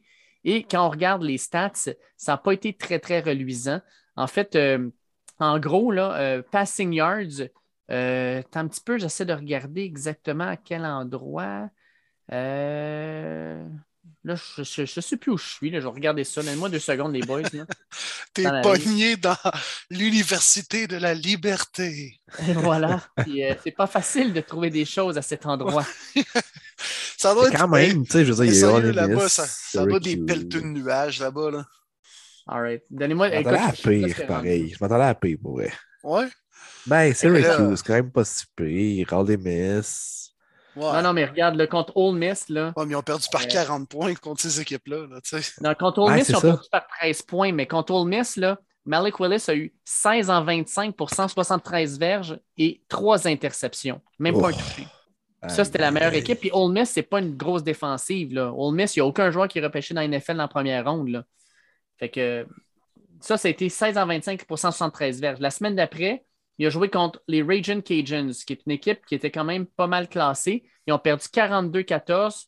Malik Willis, 14 en 34 pour 162 verges, deux touchés, deux interceptions. Puis on termine ça avec Army, qui est finalement comme la troisième bonne université qu'ils ont pogné. Ils perdent 31-16. Malik Willis, 24 à 46, 305 verges, un touché, une interception. Fait que, ouais, c'est ça. Pas super. Moi, je me suis toujours quand même méfié des gars qui jouaient dans une école et contre des équipes de marde. Tu sais, Malik Willis, c'est un gars qui a été euh, à, Auburn. Il était déjà recruté à Auburn. Il a, été là pendant un an, puis il a décidé de transférer parce qu'il ne pensait pas qu'il allait avoir son occasion à Auburn. Il y avait Bonix devant lui. Puis il a décidé d'aller à Liberty. Si tu étais si bon que ça, là, euh, pourquoi tu as choisi Liberty? Je trouve ça bizarre. Oui, absolument. Absolument, c'est bizarre. Il n'y a aucun scholarship qui lui a été offert ailleurs. Ouais. Puis on Même parle de lui comme Josh Allen jouait nulle part aussi, puis euh, ça a donné Ouais. ce que ça a donné. Mais Josh Allen, tu sais, le monde en parle tout le temps. Mais il y en a combien des boss? Tu sais, Josh Allen, c'est un des seuls que ça a fonctionné. Là. On s'est Ah tous non. plantés. Là. Mais c'est pas pour rien qu'on disait tous qu'on ne croyait pas parce que les 22 000 avant lui, ça ne fonctionnait pas. Tu sais, C'est le seul qui est sorti d'une petite école que c'est une superstar. Ouais, exact. L'exception à la règle. Et voilà. Exact. Euh, si on change un petit peu, euh, je pense qu'on va changer un petit peu le mode de, de- questions? podcast en même temps. On a d'autres questions. Euh, Nico Baudouin nous demande, selon vous, est-ce que cette draft class-là va être l'une des moins fortes des cinq à six dernières années? La réponse, c'est oui. Je pense que c'était quand même assez clair parce que je ne vois pas de grandes vedettes sortir de ce, de ce repêchage-là. Je ne sais pas si vous voyez ça un peu de la même manière. Ah, Ben, je vais dire non, moi, dans le sens que c'est c'est trop imprévisible. Je ne je dis pas oui, je dis pas non. Moi, je vais, je vais me donner trois ans sur ce repêchage-là. Je vais émettre aucun commentaire ou grade ou whatever après ce repêchage-là. Je vais me garder ça. On va avoir des surprises et des déceptions, puis on pourra avoir plus de surprises que de déceptions. Il Ouais. faut juste laisser le temps. Ben, Ouais. Écoute, moi, cette- cette- ce, ce repêchage-là me fait penser bizarrement à un repêchage qui a eu lieu euh, en 2000, euh, je pense que c'est 2011. En 2011, c'est l'année où. euh, non, 2010, attends, je l'avais tantôt. Caroline, attends un petit peu. L'année de Sam Bradford, c'est 2010. Fait que 2010, Sam- l'année de Sam Bradford, il n'y a pas de gros carrières qui sortent. Sam Bradford, on s'entend, c'est pas une méga vedette. Puis après Sam Bradford, l'autre carrière qui a été repêché numéro 2, c'est Tim Tebow. Euh, ouais. Sauf que tu regardes le repêchage en 2010, c'est qui qui est sorti en premier? Des offensive tackles, des defensive tackles, des safety, des corners, exactement qu'on va vivre cette année. Mais regarde, les defensive tackles qui sont sortis, Sue, Gerald McCoy, les offensive tackles, Trent Williams, Russell Okong, euh, safety, Eric Berry. On a eu euh, Earl Thomas qui est sorti, on a eu Brendan Graham comme defensive end, euh, GPP comme defensive end aussi. On a vu plusieurs joueurs qui étaient peut-être pas spectaculaires, mais rendus dans la NFL sont devenus d'excellents joueurs puis qui ont été très durables pendant plusieurs années. Fait qu'on n'a pas eu de joueurs méga flashy qui sont sortis, qui sont sortis, mais malgré tout, d'excellents joueurs de la NFL. Fait que je pense que c'est un repêchage qui ressemble à ça parce qu'il n'y a pas de joueurs flashy. Il y a plusieurs très bons joueurs sur les lignes, puis certains joueurs de position intéressants aussi. Euh, fait que je, je le compare un peu à 2010. Ouais, t'as raison, Dave. Puis euh, moi aussi, je compare ça un peu à 2017 également, où euh, on ne savait pas trop s'il y avait un QB qui avait le potentiel d'être repêché premier au total. Donc, c'est Miles Garrett qui a été le premier choix. Il y a eu quand même Jamal Adams aussi, Christian McCaffrey, Martian Latimore, Marlon Humphrey, Jonathan Allen, Tredavious White, T. J. Watt. C'est quand même des gars de ligne également, des gars défensifs qui ont sorti un peu plus tard sont devenus quand même des studs dans la NFL. Puis, moi, j'ai l'impression que ça va être le cas cette année. Il y a une coupe de Edge qui vont avoir des super belles carrières. Je pense souvent à cause que la QV de carrière est faible, on est comme Ah, ouais, c'est une moins grosse QV. Mais j'ai bien l'impression que autant je trouve que ce draft-là est imprévisible, un peu bizarre et à première vue, pas très impressionnant, que dans deux, trois ans, on va être là. Finalement, lui est devenu un bon joueur. Lui aussi, puis lui aussi. On n'en a pas encore parlé, les gars, depuis le début du podcast, mais moi, je pense que la classe de receveurs, il y en a des maudits bons cette année, des gars qui vont devenir élites dans la NFL. Moi, je suis convaincu que Garrett Wilson et Jameson Williams vont être des stars dans cette ligue-là. Puis Olave aussi, London a le potentiel aussi, peut-être même Burks, Perkins, mais la classe de receveurs, elle est extraordinaire, comme on l'a vu dans les dernières années, où à chaque année, il y avait des studs qui sortaient en première ronde. Puis euh, je pense que cette année, ça va être encore le cas avec les receveurs, qui sont de plus en plus importants dans la NFL d'aujourd'hui. Hey, petite question supplémentaire de Nico Baudouin que je trouvais vraiment intéressante. Puis il nous disait, selon nous, dans les à peu près dix dernières années, quelle est la classe de repêchage qui a été la plus forte? Je vais vous donner des. euh, moi, j'ai fait mes petites recherches de ce bord-là. là. Personnellement, lui, il nous propose 2020. 2020, je trouve qu'on est trop proche encore. Puis quand tu regardes les noms qui sortent, je ne suis pas sûr. 2019, bon, Kyler Murray, Nick Boza, Quinnen Williams, Devin White, euh, TJ bon, Hawkinson, c'est bon. euh, Devin Bush. On a d'excellents joueurs qui sont sortis en 2019. Je pense que ça a bien du bon sens. Personnellement, mes préférés sont les suivantes. 2017, 2017, ce n'est pas une année là, spectaculaire, mais on a eu euh, Ramzik, euh, le, le, joueur euh, de, ligne offensive des Saints. tackle des Saints, oui. Exact. On a eu Mike Williams, Hassan Reddick, Corey Davis, Leonard Fournette, O.J. Howard, donc d'excellents joueurs. Au total, en 2017, on est déjà rendu à 12 joueurs qui ont fait le Pro Bowl sur 32, ce qui est quand même bon parce que ça fait juste 5 ans qu'ils sont dans la ligne. Mais si on recule encore plus, 2011. 2011, là, les gars, cette année-là, pour moi, une année extraordinaire. Euh, les sept joueurs, les sept premiers joueurs, je vous les nomme. Cam Newton, MVP de la Ligue. Von Miller, Super Bowl MVP, puis il y a deux, il y a deux Super Bowl. Marcel Darius a fait le Pro Bowl. A.J. Green, un des meilleurs receveurs de sa génération, mais a été trop souvent blessé. Patrick Peterson va probablement être un DB qui pourrait littéralement se retrouver dans le temple de la renommée. Julio Jones, rien à dire. Alden Smith, pas mauvais. Puis après ça, bon, Jake Locker, aïe aïe aïe, au huitième. Mais après ça, tu continues. Tyron Smith, tackle de Dallas. Onzième choix, J.J. Watt. Quatorzième choix, Robert Quinn. Seizième, Ryan Kerrigan. Nate Solder. Corey Liuget. Adrian Claiborne. Cam Jordan. Euh, Mark Ingram. Cameron Hayward. Fait que vraiment, là, beaucoup de bons joueurs. Fait que moi, 2011, là, ça serait mon choix. Personnellement, là, j'irais là. C'est exactement la même année que j'allais. Honnêtement. C'est du solide. Ouais, vraiment, une, une, classe comme profonde avec des joueurs à toutes les positions. Puis quand tu rentres en deuxième ronde, là, Kyle Rudolph, euh, Stephen Wisnowski, Marcus Gilchrist, Andy Dalton, Randall Cobb, Ronnie euh, Hudson, euh, Stephen P. Tu as plusieurs bons joueurs qui sont sortis en deuxième ronde aussi.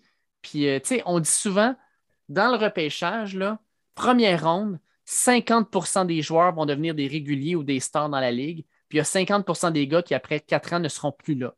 Quand tu regardes dans ce qui est la, classe de 2011, Jake Locker n'est plus dans la ligue. Écoute, les carrières, c'était pathétique. Après Cam Newton, là, Jake Locker, Christian Ponder, ça vous rappelle-tu quelqu'un, ça? Ah, ya, ya, avec les Vikings, oh oui, Christian Ponder. écoute, ça le faisait. Pain, le pain Ponder à l'époque, je capotais. Ouais. Cleveland est allé chercher Phil Taylor, un defensive tackle. Ça n'a pas fait non plus là avec. Non, non, euh, On a eu Jonathan Baldwin, un receveur. Euh, certains disaient que c'était la, la, deuxième venue de, Larry Fitzgerald parce qu'il sortait de Pittsburgh et avait des bonnes stats. Ça a été un bust.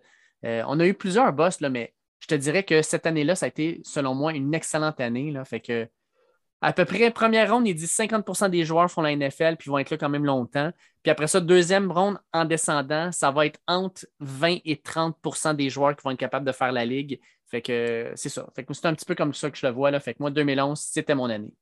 Puis cette année-là, au choix numéro 154, Richard Sherman du côté des Seahawks. Oh. Aïe aïe. Ça, c'est un, vrai, de vrai vol. Appelez la police, mes amis. J'en ai un autre. 191 la même année, Jason Kelsey, Eagles. Aïe, aïe, aïe, aïe, aïe. Tu sais, quand tu repêches des All-Pro en sixième ronde, là. Quand tu repêches le meilleur joueur de tous les temps en sixième ronde. Ah, je sais bien. Avec Hey, by the way, euh, avez-vous vu le tweet de Tom Brady? Avez-vous vu le, tweet de Tom Brady cette semaine? Il est allé demander euh, si Elon Musk achète Twitter, est-ce que tu pourrais, s'il vous plaît, bannir ma photo de Combine? Oui, je l'ai vu. C'était très, très bon. ah ouais, la fameuse photo où ben, il avait déjà popularisé le dad bod. Hein? Oh, oui. C'est ça. Tout un dad bod. Ouais. Tom est pas mal plus en shape aujourd'hui qu'il l'était à l'époque. Hein? Oh oui. Fait que Gisèle, euh, il n'a pas, pas, juste fait du bien dans son compte de banque, mettons. Après moi, elle a dit il faut que tu travailles sur d'autres choses, mon homme. moi, je vous relance, les gars, avec 2016. Euh, moi, 2016, c'est mon année de draft préférée, mettons, des dix dernières années. Là. Euh, qui avait été le premier choix en 2016? Euh, T'as un peu, 2016. Ah, j'ai oublié celle-là. Cherchez pas, là. 2016, pas James En tout cas, à taxi payant, je vous aurais oh, dompé ben, déjà C'est mon boy! Je viens d'allumer Jared Goff, man! Ah, Seigneur, réveille Dave! Oh, excuse-moi, excuse-moi, man. J'étais là, il me semble que Goff. Ah, je sais ça. Moi, je le voyais 2015, 2016. Puis Tout de suite avant Carson Wentz en plus. Exact. Au deuxième rang, alors que le choix appartenait aux euh, Browns de Cleveland. D'ailleurs, c'est les deux choix euh, cette année-là avaient été échangés. hein. C'était les Titans qui avaient le premier choix. Ils l'ont finalement échangé aux Rams qui débarquaient à Los Angeles et qui voulaient un corps arrière. Et le deuxième choix appartenait aux Browns. Ils l'ont shippé aux Eagles qui finalement ont repêché Carson Wentz. Mais à partir du troisième pick, Joey Boza, par la suite Ezekiel Elliott, Jalen Ramsey, Rooney Stanley, DeForest Buckner, Jack Conklin. Un peu plus tard dans le draft, Laramie Tansil, Ryan Kelly, Kenny Clark, mais surtout la deuxième ronde, Chris Jones, Xavier Howard, Derek Henry, Michael Thomas, Dion Jones, Cody Whitehair, James Bradbury, Kevin Bayard, Yannick Ngakwe et en cinquième ronde cette année-là, un certain Tyreek Hill et Matt Judon. Solide. Très, très solide comme année. Wow. Yeah. Des home runs comme Tyreek Hill. Matt Jordan aussi, qu'on adore, qui a eu un gros impact du côté des Pats en 2021. Ouais, ouais. Hey, belle cuvée, ça. Et Dak- 2020, ouais, très Dak Prescott aussi. Dak Prescott en quatrième ronde. Ah, mais Ouais. les gars, les gars, le 2016, là, c'est probablement le repêchage le plus weird parce que vous savez ce qui s'est passé en 2016, en vous en rappelez? La Remy Tonsil, juste avant le draft, littéralement. Le quelques Oui, oui, ben écoute, moi, je voulais vous en parler, les gars. là. C'était mon anecdote, ça. Là. Hey, Wow! ça, c'était space, là. Tu sais, ce gars-là, Hey. il était top aïe. 3, là. Ah, il était supposé, c'était supposé eh, unanimement être le premier au line repêché. Là. Ouais. Ouais. Ça sort, man, boum. Une fille qui dit T'as trouvé mon sale. Non, c'était son beau-père. Ah oui? Ouais, que Ouais. c'était c'est c'est- c'est ça, c'est juste avant le draft, là, comme 30 minutes avant, il a euh, piraté son propre compte Twitter à Laramie Tansil pour publier comme si lui publiait sur son propre compte des photos de lui en train de fumer du weed dans un masque à gaz. Incroyable. Ça n'a pas de sens. Mais imaginez-vous le damage control autant du côté de Tansil que du côté des équipes de la NFL.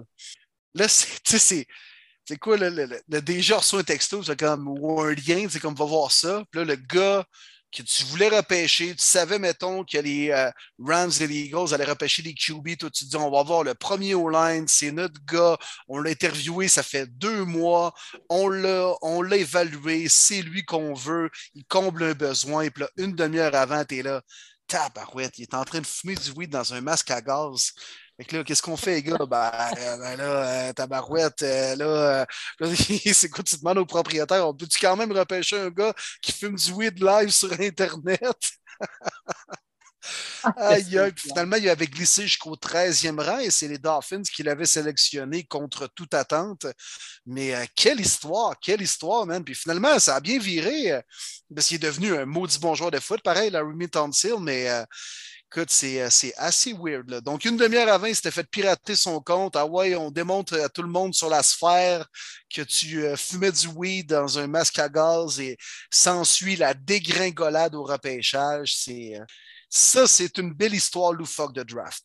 Et le pire là-dedans, là, c'est que lui, il venait de Ole Miss, puis son coéquipier à Ole Miss, je ne sais pas si vous vous rappelez de Robert Ndiche, euh, c'était un defensive end qui était littéralement considéré comme un genre de deuxième venu de Jadavan Clowney, un genre de physical freak qui avait aucun bon sens.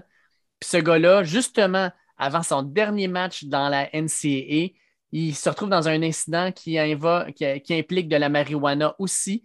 Il ne peut pas jouer le Sugar Bowl en 2016 contre Oklahoma State. Il se fait suspendre. Puis il décide finalement de rentrer dans le draft de la NFL. Euh, puis finalement, il est repêché au total, je pense, euh, 30, non, vingt- euh, 20 29e, je pense, au total. En tout cas, c'est weird, là, tu sais. Mississippi, là, Ole Miss, là, c'était pas de la bonne publicité pour eux autres cette année-là. là. ça n'a pas bien viré, là. Aïe, aïe, il fumait donc bien du weed dans ce vestiaire-là. C'était peut-être dans, dans le campus, là. Aïe, aïe. Un autre- un C'est- gros- une grosse affaire. C'est fou. C'est fou. Hey, il nous reste une question d'auditeur, puis après ça, je sais que Will, toi, avais- tu nous en, tu nous Ouais, ben écoute, on les a épurés par-ci par-là là, au fil de la discussion, mais ah non, il va en rester, il va en rester. Hey, Dave Mallette nous envoie ça, puis celle-là, je l'ai trouvée excellente.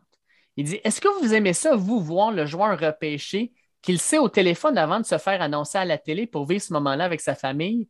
Parce que quand c'est annoncé, il est au téléphone avec le DG. Moi, personnellement, je déteste ça. J'aimerais beaucoup mieux le voir sauter de joie avec sa famille et recevoir ensuite l'appel. Ah, bonne question. J'aime ça. Puis je suis bien d'accord aussi. Euh, Je pense que j'aimerais mieux voir célébrer. Ouais, que- on, on le voit quand même, l'émotion. Tu sais, Au pire, en train de brailler au téléphone, justement, quand il vient d'être sélectionné, puis il est en discussion avec le coach ou le DG. C'est quand même cool aussi de voir ça. Ah, c'est copié. Arrêtez de pleurer au téléphone. là. Vous voulez faire comme les autres année après année. Là. Changez ça, cette formule-là. C'est pourri. Mais non, les gars, man, c'est genre, ça vient de changer leur vie. Là. Là, Comme- tu passes d'un étudiant un joueur professionnel. Ben oui, il le sait, mais là, ça s'est matérialisé, là, pour de vrai. Là. Ouais, je trouve que c'est stagé. C'est let's Ben go, ça- man. Sors toute ton émotion, tout, tu vas avoir 20 000 caméras de toi. Pleure, man. Pleure. C'est ça que la j'ai dit. C'est des bons acteurs, là. Mais oui, mais oui. Il faudrait, faudrait qu'il change cette formule-là. Où tu cries Show me the money, man, comme dans Jerry Ah, Maguire. ben oui. oui. Ben, écoute, moi, personnellement, là, tu, tu, nous avais demandé, Real, de, de- de- préparer tu sais, comme nos, nos histoires de draft. Là, toi, tu as parlé de Larry Tunsil. Là. Moi, je vais parler de CDLM, justement, parce que je ne sais pas si tu te rappelles CDLM à sa Ben soirée de repêchage, mais justement, il reçoit un appel, puis au moment où il reçoit l'appel, sa blonde a son téléphone dans les mains, puis la façon qu'il ramasse le téléphone, comme Donne-moi ça, tu touches pas à ça, babe. Puis sa blonde qui est Eh comme à oui. TV live, puis comme bon, bon, bon, bon, bon, bon, bon. Écoute, c'était écœurant. Ah oui, ça c'était bon, j'en suis encore. La fin, genre, le dire, hey, hey, B, shut, shut up, shut up, donne-moi ça. Donne-moi donne-moi- donne-moi le téléphone, là. arrête de niaiser avec ça. Tu, tu me piqueras pas mon moment certain, là. Ah ouais, c'était bon, ça. Mais pour répondre à la question, euh, c'est vrai que ce serait plus cool de les voir la réaction à l'instant même. Oui, c'est Mais je pense que c'est un peu plus dur à gérer. Puis, tu sais, parce que tu as la gang qui sont présents sur place, puis tu as ceux qui font comme un party à la maison. Euh, je sais pas. C'est peut-être un règlement de la NFL aussi qu'on doit comme officialiser le choix aux joueurs avant de voir Roger Goodell l'évoquer à la télévision. C'est peut-être une clause aussi de la NFL. Ah, Peut-être. Mais tu sais, tant qu'à être dans ce genre de discussion-là, comment vous allez regarder le repêchage? Parce que nécessairement, si vous êtes sur votre téléphone, vous êtes capable d'avoir les choix qui vont être calés par les Adam Schefter de ce monde Ah ouais. quelques minutes ou même quelques secondes avant que ça soit même annoncé à la télévision. Est-ce que vous fermez tout puis vous concentrez uniquement sur ce qui se passe à la télévision? Ou est-ce que vous êtes avec euh, les spoilers vous faites comme Hey, attends, attends, ils vont repêcher puis là tout le monde regarde puis Ah, OK, ben ils l'ont repêché comme tu as dit quand même. Euh, vous, regardez ça comment, votre draft, vous autres? Moi, c'est un must. Je le dis aux boys, à partir de 20h, il n'y a pas un mot dit qui va sur Twitter. On regarde un show, c'est une fois par année. Là, ça fait deux ans qu'on skip à cause du COVID. Même moi qui adore le breaking news, je veux rien savoir, je veux tout voir à la télévision. Oui, Ah, exact. Tu le vis en direct à la bonne vieille TV. Puis, euh, tu sais, on est quand même, tu sais, c'est vrai qu'il y a quelques news qui vont sortir avant sur les médias sociaux, comme c'est toujours le cas maintenant. Mais, euh, tu sais, c'est tellement la NFL, c'est toujours ça. Même si c'est un draft, puis, tu sais, il y en a bien des gens qui euh, aiment le sport, plus ou moins la NFL, puis ils ne comprennent pas la folie du repêchage, hein, les gars c'est que le repêchage de la NFL, c'est plus gros que nature. Ils sont comme, voyons, vous ne regardez pas un match, là. C'est des gens qui jouent dans le junior, dans le universitaire ou je sais pas quoi, puis qui, là, se font sélectionner, se font donner une casquette, puis c'est tout. Puis t'es comme, es-tu oui, mais c'est laid, la malade. là. Ouais. Es-tu laide? Non, mais on va le dire vite, vite. Là. Les casquettes d'NFL Sont jamais tu laides? pas de bon sens. On peut pas les faire simples, juste avec le petit logo de l'équipe. Il faut que ça soit marqué, genre euh, Cleveland en police 48. là. C'est comme, qu'est-ce que c'est ça? Ouais. Non, mais euh, c'est ça. Qu'est-ce que je disais, moi, là? Excuse-moi, l'ai ouvert une parenthèse. Non, non, non, c'est mais- parfait. C'était pas, c'était pas bien, bien pertinent si je l'ai déjà oublié, là. Euh, Non, non, ils comprennent pas la folie du repêchage, c'est ça. Vous comprenez? C'est... Ouais. Même ceux au hockey, souvent, il y en a bien qui regardent tous les matchs canadiens, mais que le repêchage, s'en contrebalance. On dirait que pour les fans de la NFL, le draft, c'est plus gros que nature. C'est la seule fois dans l'année que tout le monde gagne, on dirait. Tout le monde est nouveau joueur et tout le monde pense que c'est la nouvelle invention depuis le, bouton à quatre trous, toi, puis qu'on vient de révolutionner le football. Puis c'est correct, c'est le même à chaque année, puis il faut que ça reste ainsi. Mais euh, j'ai compris eux aussi de nous trouver weird à beaucoup trop triper sur un repêchage où c'est le commissaire qui annonce des gros bonhommes en complet qui se font donner une casquette. C'est sûr. C'est pour ça que c'est le Noël du football. C'est ça. C'est plus gros que nature. C'est aussi ridicule que ça. Est-ce qu'ils font un show, la NFL? C'était cœur, hein? À Vegas, toi. Est-ce qu'ils vont dans le milieu du Bellagio, toi, à annoncer les choix, là? Roger Goodell va descendre, toi, de la fontaine d'eau pour annoncer le pic. Tellement que la NFL, c'est un marketing et un brain. Jusqu'à il y a deux ans, la schedule sortait toujours le jeudi avant le repêchage. Mais là, vu qu'ils trouvaient qu'il y avait un gap entre le repêchage et le camp d'entraînement, c'est rendu à la mi-mai. Parce que là, ils font un prime time show à NFL Network. Ils créent ça un show, un calendrier, les boys. Quand même, faut le faire. Puis savez-vous quoi? Nous trois, puis bien du monde, on a vraiment hâte à cette sortie-là. Moi, à 8 heures, quand ça sort, là, je regarde, OK, Denver, je compte qui? Parfait. C'est quoi les prime time? Parfait. C'est où que je m'en vais? Parfait. Crème, ils nous ont eu pareil. Ben oui. Ils, vont toujours nous avoir. Ils vont, toujours nous avoir. Là. C'est la seule affaire que j'ai toujours hâte de voir le calendrier. Les autres calendriers, je m'en sacte pas. Mais celle-là, j'ai tellement hâte tout le temps. Ah, la NFL fait un show avec tout. Avec tout on n'est pas juste des fans, c'est à cause qu'on prévoit aussi voyager avec ça. C'est de dire, je vais aller voir une game. Puis, la Ligue nationale de hockey, je me dis pas, je vais aller voir une game, mettons, en Floride. Ça ne m'intéresse pas. Mais la NFL, vu qu'il y a juste 17 games dans une saison maintenant, c'est sûr, je me dis, crime, je vais essayer de booker une game de la NFL, puis vous me connaissez les boys, c'est je vais essayer de me booker une game de la NFL le dimanche pour que le samedi, je puisse aller voir un meilleur match NCA. Fait que mettons que je me ramasse à aller voir, je sais pas, moi, j'irai voir Cleveland. Mais si je vais voir Cleveland, c'est sûr que je vais essayer d'aller voir une game de Ohio State le samedi parce que crime, je vais aller voir le campus d'Ohio State. Ou si je vais voir les Bears ben de Chicago, je vais pouvoir aller voir les Fighting Irish de Notre-Dame qui sont à peu près à une heure et demie de route. Euh, pour moi, ça, c'est important. Si je vais voir mes Lions bleus, je vais aller voir une game des Michigan Wolverines qui sont à à peu près 45 minutes de route. Fait pour moi, tout ça, c'est tout, toute une excitation de crime. Je regarde au mois de mai pour pouvoir planifier ce que je vais faire pendant l'automne. Pour moi, c'est important. Tu veux pas aller voir du hockey en Floride, Dave? Non. si je vais en Floride, c'est pour voir Tom Brady puis les Bucks. les Panthers puis le Lightning, c'est des maudits bons clubs de hockey présentement. Là. Oui, présentement, mais combien d'années que les Panthers? Euh? Non, non, mais ils sont vraiment bons présentement. Ah, ils sont super bons. J'irai quand même pas les voir. Hey, pour faire une petite parenthèse hockey, les gars. vas-y, vas-y. Non, non, non, mais euh, ça a quand même un lien avec la NFL en plus. Ah, parce que, oui, puis parce que c'était un grand fan de la NFL. C'est pas très connu, ça, mais un fan des Cowboys de Dallas. Puis il a déjà participé à l'époque à quelques entrevues lorsque Radio-Canada diffusait le football de la NFL quand c'était crissement pas populaire au Québec dans les années comme 80. Là même fin 70, début 80. Et je parle bien sûr du grand Guy Lafleur qui nous a euh, malheureusement quittés. Euh, mais euh, Guy Lafleur, je pense qu'on a un podcast de sport, les gars, c'est plus gros que nature. On vient de le dire avec le draft de la NFL. C'est la même maudite affaire avec le démon blond. Et puis c'est ça, je voulais le saluer. Puis c'est un fan des Cowboys, les gars, qui participait à l'époque aux émissions à Radio-Canada avec Raymond Lebrun, si je ne me trompe pas, puis Pierre Dufaux. Oui, ça serait. Pierre Dufault, ça ferait du sens. Oui, qui euh, diffusait des matchs le dimanche à 13h à la SRC. Et puis, euh, Guy Lafleur même aimait beaucoup plus regarder des matchs de foot que de hockey à la télé. Ça, c'était connu. Le hockey, il aimait ça jouer, mais regarder ça, euh, ça ne l'intéressait pas.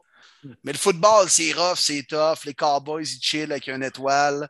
Puis ils chillaient comme lui sa glace avec sa chevelure au vent. Alors, le grand Guy qui euh, avait bien des qualités, mais aussi des défauts, entre autres prendre pour les Cowboys. Ah, Belle anecdote, pour vrai, je ne la connaissais pas celle-là. C'est vraiment cool. Vraiment, vraiment cool. Puis super bonne idée de souligner là, euh, Euh, c'est plus que le sport. Je pense que c'était vraiment une grande personne. Moi, j'ai eu la chance de le côtoyer une fois quand il avait son ah restaurant dans l'Anodière à Berthierville. Oui, oui. Mon oncle m'avait amené là pour mes 16 ans. Oui, le Mike, c'est exactement. Puis il savait qu'il était là un vendredi soir. J'avais fini l'école, puis c'était lui qui était venu me chercher en corvette, je m'en souviens encore. J'étais comme, hein, on s'en va où? Il dit, on s'en va souper. J'arrive là. Guy Lafleur assis à table en train de jaser avec Jean Béliveau. Je suis comme, ben voyons, je vous en parle présentement, j'ai des frissons. Là, j'étais comme, ben voyons donc, ça va l'heure, c'est des légendes, ces gars-là. Hey, Béliveau, c'est fou, il avait des grosses mains, puis c'était imposant, puis ça va, mon petit gars? Je ouais, ça va. Et là, euh, il dit Lafleur. Avec les ah, il dit bienvenue à mon restaurant. Puis, euh, fait que j'avais amené des cartes euh, parce que mon oncle m'avait dit d'emmener des cartes. Fait que euh, j'avais fait signer des cartes par Guy Lafleur. Ah, super sympathique. Pendant le souper, il était revenu nous revoir, nous jaser une petite, peut-être juste une petite minute, mais c'est juste le, le fait que le gars, tu vois que c'est un, grand cœur puis une grande personne. Puis honnêtement, ça m'a beaucoup, beaucoup touché de voir malheureusement qu'il a perdu cette autre bataille contre le cancer cette fois-ci. Mais ouais, Très, très bonne personne, Ouais. Ben, belle anecdote, Marty. Wow, c'est cool. Puis moi, je peux relancer aussi non seulement sur Guy Lafleur, mais aussi sur Mike Bossy, qu'on a perdu quelques jours avant, que j'avais rencontré à un aéroport à New York. Puis euh, il avait pris le temps justement de jaser un petit peu avec moi. Euh, on a même, euh, à mon école, on a même eu sa fille. Fait que lui, avec le chic type. Puis ben, si on en a perdu deux grands, hein, deux grands Québécois, deux grands joueurs en l'espace d'une semaine. Fait que dur, dur dure semaine, disons, pour euh, les, les, euh, les légendes québécoises du hockey. Ouais, ben, belle anecdote aussi, Dave. Tabarouette, ouais, c'est le fun. Puis euh, non, hein, ça paraît, on, comme on, aime d'autres sports aussi. Là. Hein, on a des fans de sport à la base, mais on reconnaît aussi la, la grandeur de ces personnes-là. Puis juste de la façon que vous le racontez, puis les 600 euh, millions d'anecdotes qu'on a entendues, pareil, depuis deux semaines. Euh, ben, depuis justement le, décès de Mike qui est arrivé une semaine jour pour jour avant Guy Lafleur. Mais que c'était des maudits bons joueurs de hockey, ça, je pense que tout le monde le sait, mais c'était des maudites bonnes personnes. Puis ça paraît dans la manière que vous nous racontez ça Marty et Dave. Oui, absolument. Des grands Québécois. Hey, euh, Will, on revient au football. Ouais. Je regarde tes affaires. Là. Moi, j'ai fait mes recherches de mon bord un petit peu. OK. J'ai fait mes recherches. Euh, tes recherches!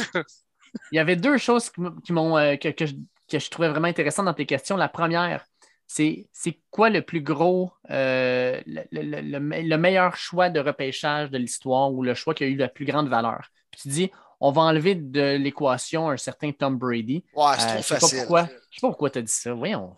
ouais, c'est trop facile. Comme, ben, je reviens un peu au hockey, les gars, mais c'est comme dire euh, euh, le plus grand joueur de l'histoire du hockey n'a jamais été repêché, puis c'est Wayne Gretzky, puis c'est vrai, il n'a jamais été repêché dans la Ligue nationale. Mais ça, c'est une pacadille. Là. Fait que pour le besoin de la cause, on enlève Tom Brady. Mais moi, j'aimerais ça ramener ça, Dave, aux joueurs actifs de la NFL. Ceux qui jouent encore présentement dans la NFL, qui ont été repêchés très loin et qui ont une valeur marchande écœurante versus où ils ont sorti au repêchage. OK, parfait. Euh, ben écoute. Ça peut être quelques joueurs, là. tu peux m'en nommer deux, trois. Là. On en a parlé il y a exactement de ça quelques minutes. Tyreek Hill, sorti en cinquième ronde. Puis, euh, tu sais, j'aime pas le personnage, j'aime pas ce qu'il fait à l'extérieur du terrain, mais sur un terrain de football, Tyreek Hill, il amène quelque chose d'extraordinaire. Euh, il a aidé les, les Chiefs de Kansas City énormément. Puis moi, je pense que, écoute, en cinquième ronde, tu vas repêcher un, running, un wide receiver aussi important dans un, scheme offensif. Puis pas juste un scheme offensif, là. Il a changé un peu la façon de faire jouer les receveurs, euh, la façon dont il court, il fait ses motions, euh, la façon dont il change les défensifs. Puis le nombre de fois qu'on a entendu maintenant, hein, ah, un, receveur, rapide, ah, c'est comme un deuxième Tyreek Hill. Non, non, c'est pas un deuxième Tyreek Hill. Tyreek Hill, c'est Tyreek Hill. Fait pour moi, en cinquième ronde, c'est un choix qui vaut énormément la peine. Bon choix. Bon choix. Euh, moi, je vais dans la QV 2017. Un joueur que j'aime beaucoup. Euh, c'est le prototype que tu veux absolument à cette position-là. Le gars va se donner à tous les jeux, ah, tant que ce soit un jeu. Que tu t'en vas, mon C'est un jeu aérien ou un jeu terrestre. J'y vais du côté des Niners avec George Kittle. Choix cinquième ronde, 146 total. mon genre de boy qui se donne. Puis juste avant Denver repêché, ça me fait assez chier. Il avait pris de mémoire, c'était-tu Jake Bott? Je pense que oui, hein, de mémoire, c'était Jake Bott. Je me souviens, je le regardais le repêchage. Mais je connaissais Bott à cause de Michigan. Je connaissais pas vraiment Kettle, mais avoir su tabarouette. Le pire, c'est que Jake Bott avait été blessé juste avant le repêchage. Oui, à son ball.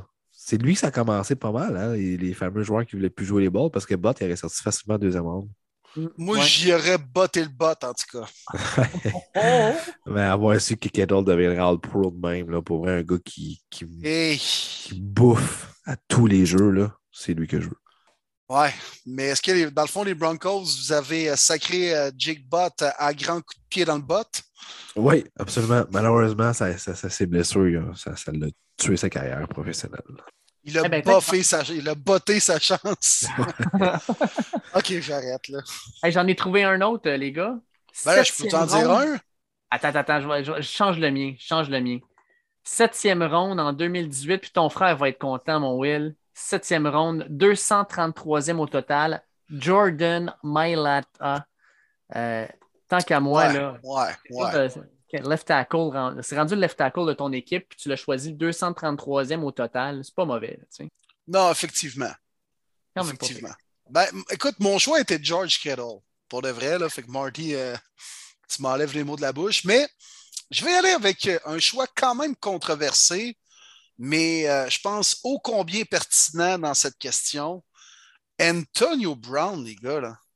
choix de sixième ronde 195e au total, uniquement effectue des retours de beauté à ses deux premières saisons avant de s'établir comme partant lorsque Ward, lorsque Mike Wallace n'était plus avec les Steelers. Et il devient quand même trois années de suite All-Pro, des stats hallucinantes.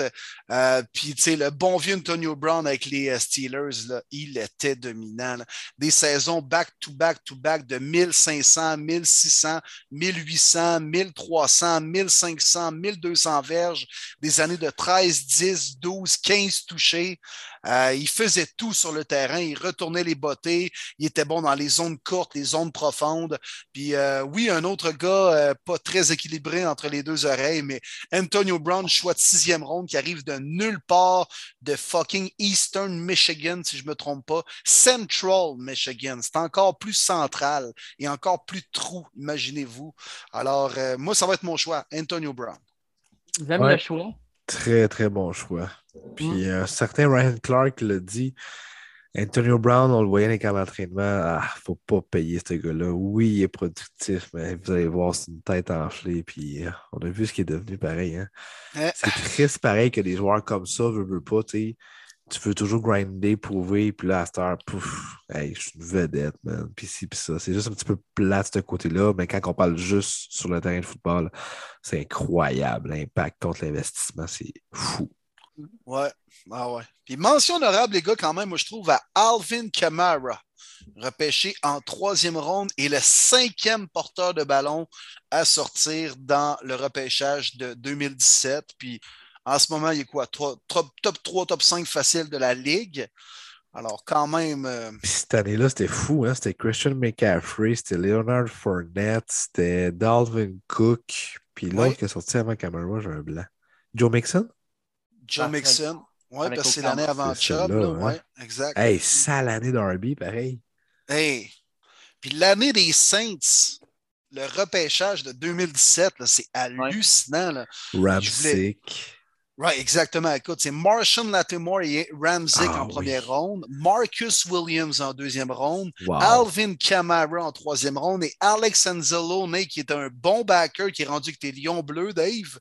Mhm. Trey Hendrickson quatrième ronde. Écoute, c'est six gars qui sont des starters et des élites à leur position. Là.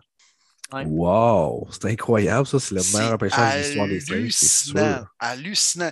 Puis mon chum Jim euh, euh, qui prend pour les Saints, sérieusement, les Saints étaient en, transition, puis ça en allait. Il y avait eu des années de genre 8-8, ça allait plus ou moins bien. Puis ce draft-là de 2017 a relancé les Saints, puis sont redevenus une équipe comme aspirante au Super Bowl, puis sont passés à, mettons, deux calls de ref près d'y accéder. Oui, c'est vrai. C'est fou. Fait que, non, non, un draft là, dans la NFL, ça peut tout changer. C'est pour ça un peu qu'on triple là-dessus. Hein, c'est que, tu sais, j'ai expliqué ça aussi euh, cette semaine, les gars, dans les euh, chroniques radio que nous faisons un peu partout au Québec. Hein, puis on, on prendrait le temps de les plugger, les gars. Mais, euh, tu sais, au hockey, là, souvent on fait le parallèle avec le hockey parce que c'est ça au Québec. tu repêches un Finlandais de 17 ans qui est un ultime projet qui, oui, il va peut-être être bon à 22 ans, mais tu n'as aucune certitude. C'est un projet, il y a 17 ans, il n'y a pas un poil d'en face, il y a encore des boutons partout. C'est un kid, c'est un enfant qui a encore des croûtes à manger. Tu ne sais même pas comment il va se développer comme joueur de hockey. Non seulement ça, mais comme physiquement, comment il va se développer, parce qu'il n'a même pas eu sa poussée de croissance. Donc, c'est tellement de points d'interrogation, tandis que dans la NFL, c'est des gars qui ont 21, 22, 23 ans, qui sont prêts à jouer demain matin, pas juste prêts à jouer, à devenir des stars dans cette ligue-là. On le voit de plus en plus en première ronde. Donc, c'est pour ça que le repêchage de la NFL est tellement important. Et si tu ne réussis pas euh, au repêchage, des fois, c'est tough d'avoir du succès. Bon, je le sais qu'il y a les Rams, là, fuck them picks, là, mais quand même, je pense pas que c'est n'importe quelle équipe de la NFL qui pourrait faire comme les Rams. Non, absolument pas. Puis je pense que ça va te rattraper. une chance qu'on gagne leur Super Bowl, moi, c'est vraiment pas la bonne philosophie. C'est quoi? C'est la première équipe que ça fonctionne? sais, des fameux Dream Team, on en a vu, là, honnêtement. Du côté des Gold, du côté des Cowboys, euh, d'autres formations. Ça marche pas, là. Les Rams, ça a fonctionné, mais c'est très, très rare. Mais j'entendais quelqu'un à NFL Network qui disait Ouais, les Rams ont dit tout le temps bon qu'ils sont montés une équipe, mais même à ça, c'est vrai que la fondation de cette équipe-là, c'est des gars qui ont drafté. Tu sais, Aaron Donald et Cooper Cup, ça a été des excellents choix. Puis enlève ces deux gars-là, c'est bien Ramsey, c'est bien Stafford et compagnie, mais la fondation des Rams cette année, ça a pas mal été Cooper Cup et Aaron Donald. Oui, mais tout le reste, ça vient de d'autres clubs. La O-line, Andrew Whitworth et les Bengals. Euh, ne peu, ça a été repêché, honnêtement. Là, on parle de deux joueurs euh, élites que ça a été payant. Aaron Donald, on le savait, de mémoire 11e total. Cooper Cup, ça a sorti trop tard repêchage. Mais il venait d'une petite école. Mais outre ça, Will, tu regardes l'équipe des dernières années, c'est toujours des acquisitions ailleurs que l'interne. Non, clairement. Il y a quelques petits joueurs qui se sont greffés qu'on a draftés, mais euh, la grande majorité, c'est sûr que les Rams, c'est un, modèle qui est différent, tout à fait. Mais tu sais, on donne l'exemple des Bucks, puis oui, Brady euh, et Gronk, qui écrit Je vous apprends rien, n'ont pas été repêchés par les Bucks, là, mais quand même, la fondation de cette équipe-là, c'était tous des gars qui avaient été repêchés par les, euh, les Buccaneers. Là. En partant, mettons, par le duo de backer, les grands défensifs, la O-line, mis à part Fournette, Brady, Gronk, tout le monde avait été pas mal repêché. C'est vrai. Leur D-line, par exemple, le GPP, euh, Common Sous, ça faisait pas partie nécessairement. Shaq Barrett. non, mais c'était des gars qui étaient là quand même depuis 5-6 ans, pareil. Ouais, exact. Ça, ça, c'est vrai par contre. Allez, boys, pour terminer le podcast, euh, je vais vous poser une question quand même intéressante. Là, là c'est dommage parce que vos équipes ne repêchent pas. La mienne repêche, là, mais vous ne repêchez pas en première ronde. Mais selon vous, quel serait le tournant le plus surprenant que le repêchage pourrait prendre? Tu sais, quelque chose qui vous jetterait à terre. Nommez-moi un scénario là, qui vous jetterait à terre ou quelque chose qui vous mettrait vraiment maudit. Puis moi, je vais commencer, messieurs. Si mes Lions de Détroit repêchent Malik Willis au choix numéro 2, je pète tout dans mon salon. Pas plus compliqué que ça. cest que ça serait drôle? voir Dave frustré. Je serais oh. curieux de voir ça pour elle. Ah, je serais pas de bonne humeur, là. En train de garocher toutes ces bouteilles de vin à terre, une après une. Voyons, chérie, qu'est-ce qui se passe? Mais les lions bleus ont pris quand même, j'aime pas. Malik Willis! Il vient de quelle école, lui? Liberté, maudit, liberté, Chris! Il va me donner tout sauf de la liberté! Come on! Ouais, fait que Malik Willis, pour moi, ça pèterait solidement ma ballonne du draft. ouais, non, non, je te comprends. Je te comprends. Ah, c'est sûr. Une très belle réponse à ta propre question, Dave. Merci, merci. Mais je voulais vous starter ça. Là.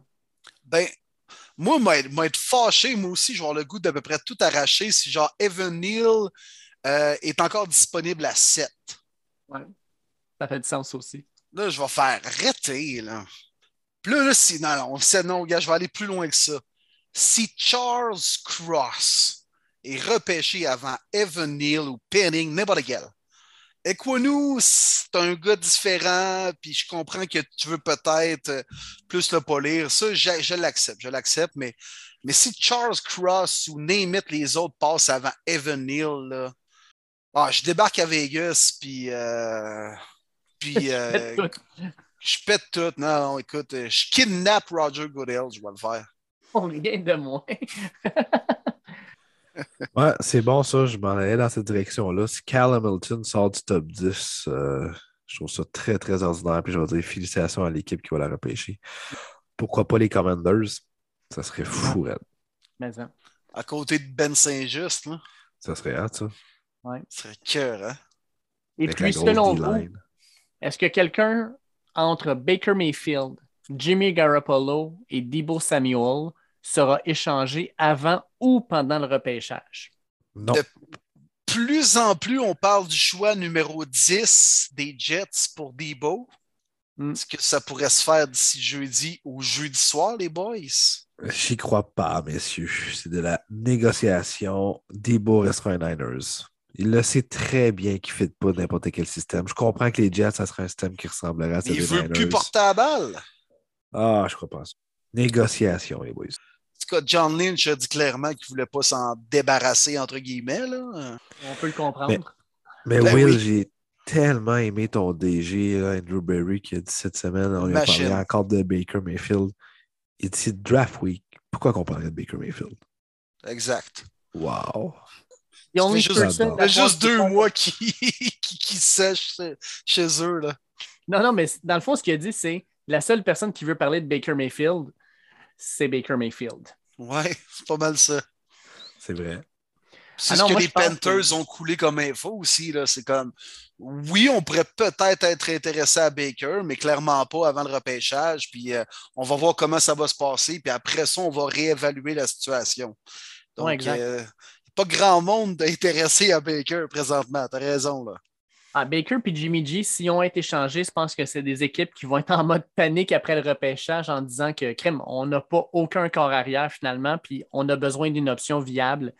Euh, je pense que c'est là que ça va jouer. Puis il y en a même qui disent que Baker Mayfield pourrait être encore disponible au mois de juillet.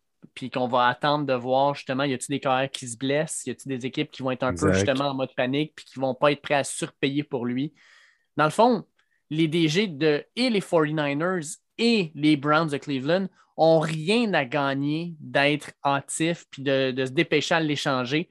Au contraire, gardez ces joueurs-là, faites monter leur valeur, surtout s'il y a une équipe qui se retrouve dans la merde, puis euh, échangez-les à la bonne personne qui va vous offrir le plus. T'sais, il a beau euh, chialer puis brailler sur Twitter, il ne peut rien faire de plus. Ah, moi, je- Baker, les gars, ça va se régler samedi. Ah On ouais, tu penses avoir un choix? Tu penses Ouais. vraiment avoir un choix quand Ouais. les équipes le savent très bien que les Browns n'auront pas le choix de gober 18 millions puis que ça faisait partie des négos de contrat d'échange Ouais, de mais tu sais pas si une-? Tu sais pas si une autre équipe va lui donner un choix de sixième ronde pour lui faire son acquisition, puis là, tu vas te baiser euh, en n'ayant même pas choisi de QB au draft, puis en n'ayant même pas un gars comme Baker à la suite du repêchage. Ah, intéressant. Je le vois pas comme ça, mais intéressant. Moi, Ils je savent pense très que... bien qu'un jour ou l'autre, les Browns vont couper Baker. C'est pas vrai qu'ils vont le garder euh, au camp d'entraînement. Impossible. Non, mais lui pourrait décider de faire la baboune chez eux pendant que les Browns ont encore. Je veux dire, Andrew Berry et les Browns ne sont pas pressés, là. Ils sont vraiment pas pressés, là. Ils sont pas pressés, mais fin juillet, il n'est pas là. Il a aucune chance. À moins qu'ils veulent payer son 18 millions qui reste chez eux. Ben, exactement. Puis ça peut être un ça. scénario qui va se produire. Les Browns sont pas caves, là. Puis les infos coulent également que s'il est libre comme l'air, les Steelers seraient intéressés. Penses-tu qu'Andrew Berry veulent jouer contre les Steelers et Baker Mayfield deux fois? Pas qu'ils ont peur de lui, sinon, s'il avait vraiment peur de lui, Chris, il l'aurait gardé comme carrière partant, là, on s'entend, là. Mais c'est juste que tu as le drama puis le niaisage. Fait que t'aimes bien mieux l'échanger en Caroline contre un choix de sixième ronde, puis t'es sûr qu'il va jouer là-bas l'année prochaine, au lieu de le libérer, qui signe avec les Steelers. Puis là, deux fois par année, t'as un drama, puis toute la semaine, c'est ah, là, Baker contre son ancienne équipe, puis blablabli, blablabla. Tu c'est toutes des choses et des distractions non nécessaires. Puis, euh, tu sais, si Baker veut faire la baboune, écoute, il va rester chez eux au pire cette année. Là. Puis, je pense pas que les Browns, ça va leur déranger d'éponger son contrat pour la dernière année, euh, euh, d'éponger son salaire, pardon, pour la première, dernière année de son contrat. Fait que, tu sais, Baker, dans tous les scénarios, présentement, il est perdant. C'est plate, mais c'est ça. Oui. Ah, absolument. Absolument. Il n'y a aucun litige, il n'y a aucune manière vraiment de leverage d'améliorer son sort, il doit simplement attendre. C'est sûr que il parle trop, mais tu te mets à sa situation là. Aïe, aïe, aïe, ça doit être long, longtemps, pareil? Ah non, c'est ça. C'est pas cool, là. C'est pas cool. Ben non, tu t'entraînes comment, puis pour qui, puis pourquoi. Tu sais même pas dans quel système tu vas jouer, dans quelle ville tu vas jouer. C'est, non, non, c'est weird. C'est weird. C'est un peu plate pour lui. Malheureusement, moi, je continue à dire qu'il a creusé son propre trou puis il ne s'est pas aidé là-dedans. Mais euh, c'est vrai que si on, se met de l'autre côté, euh, ça ne doit pas être le, fun de savoir est-ce que je vais travailler puis pour qui je vais travailler l'année prochaine? Exact. Ça, j'avoue. Hey, les boys, euh, avant de dire au revoir à nos auditeurs, cette semaine, vu que c'est le repêchage, puis vu qu'on est un podcast d'importance, puis qu'on commence à être reconnu un peu partout, on plug-tu les places sur ce qu'on va passer d'ici jeudi pour parler du repêchage à la radio? ben oui, ben oui, pourquoi pas? On est big. Vas-y donc, mon Will, comment ça?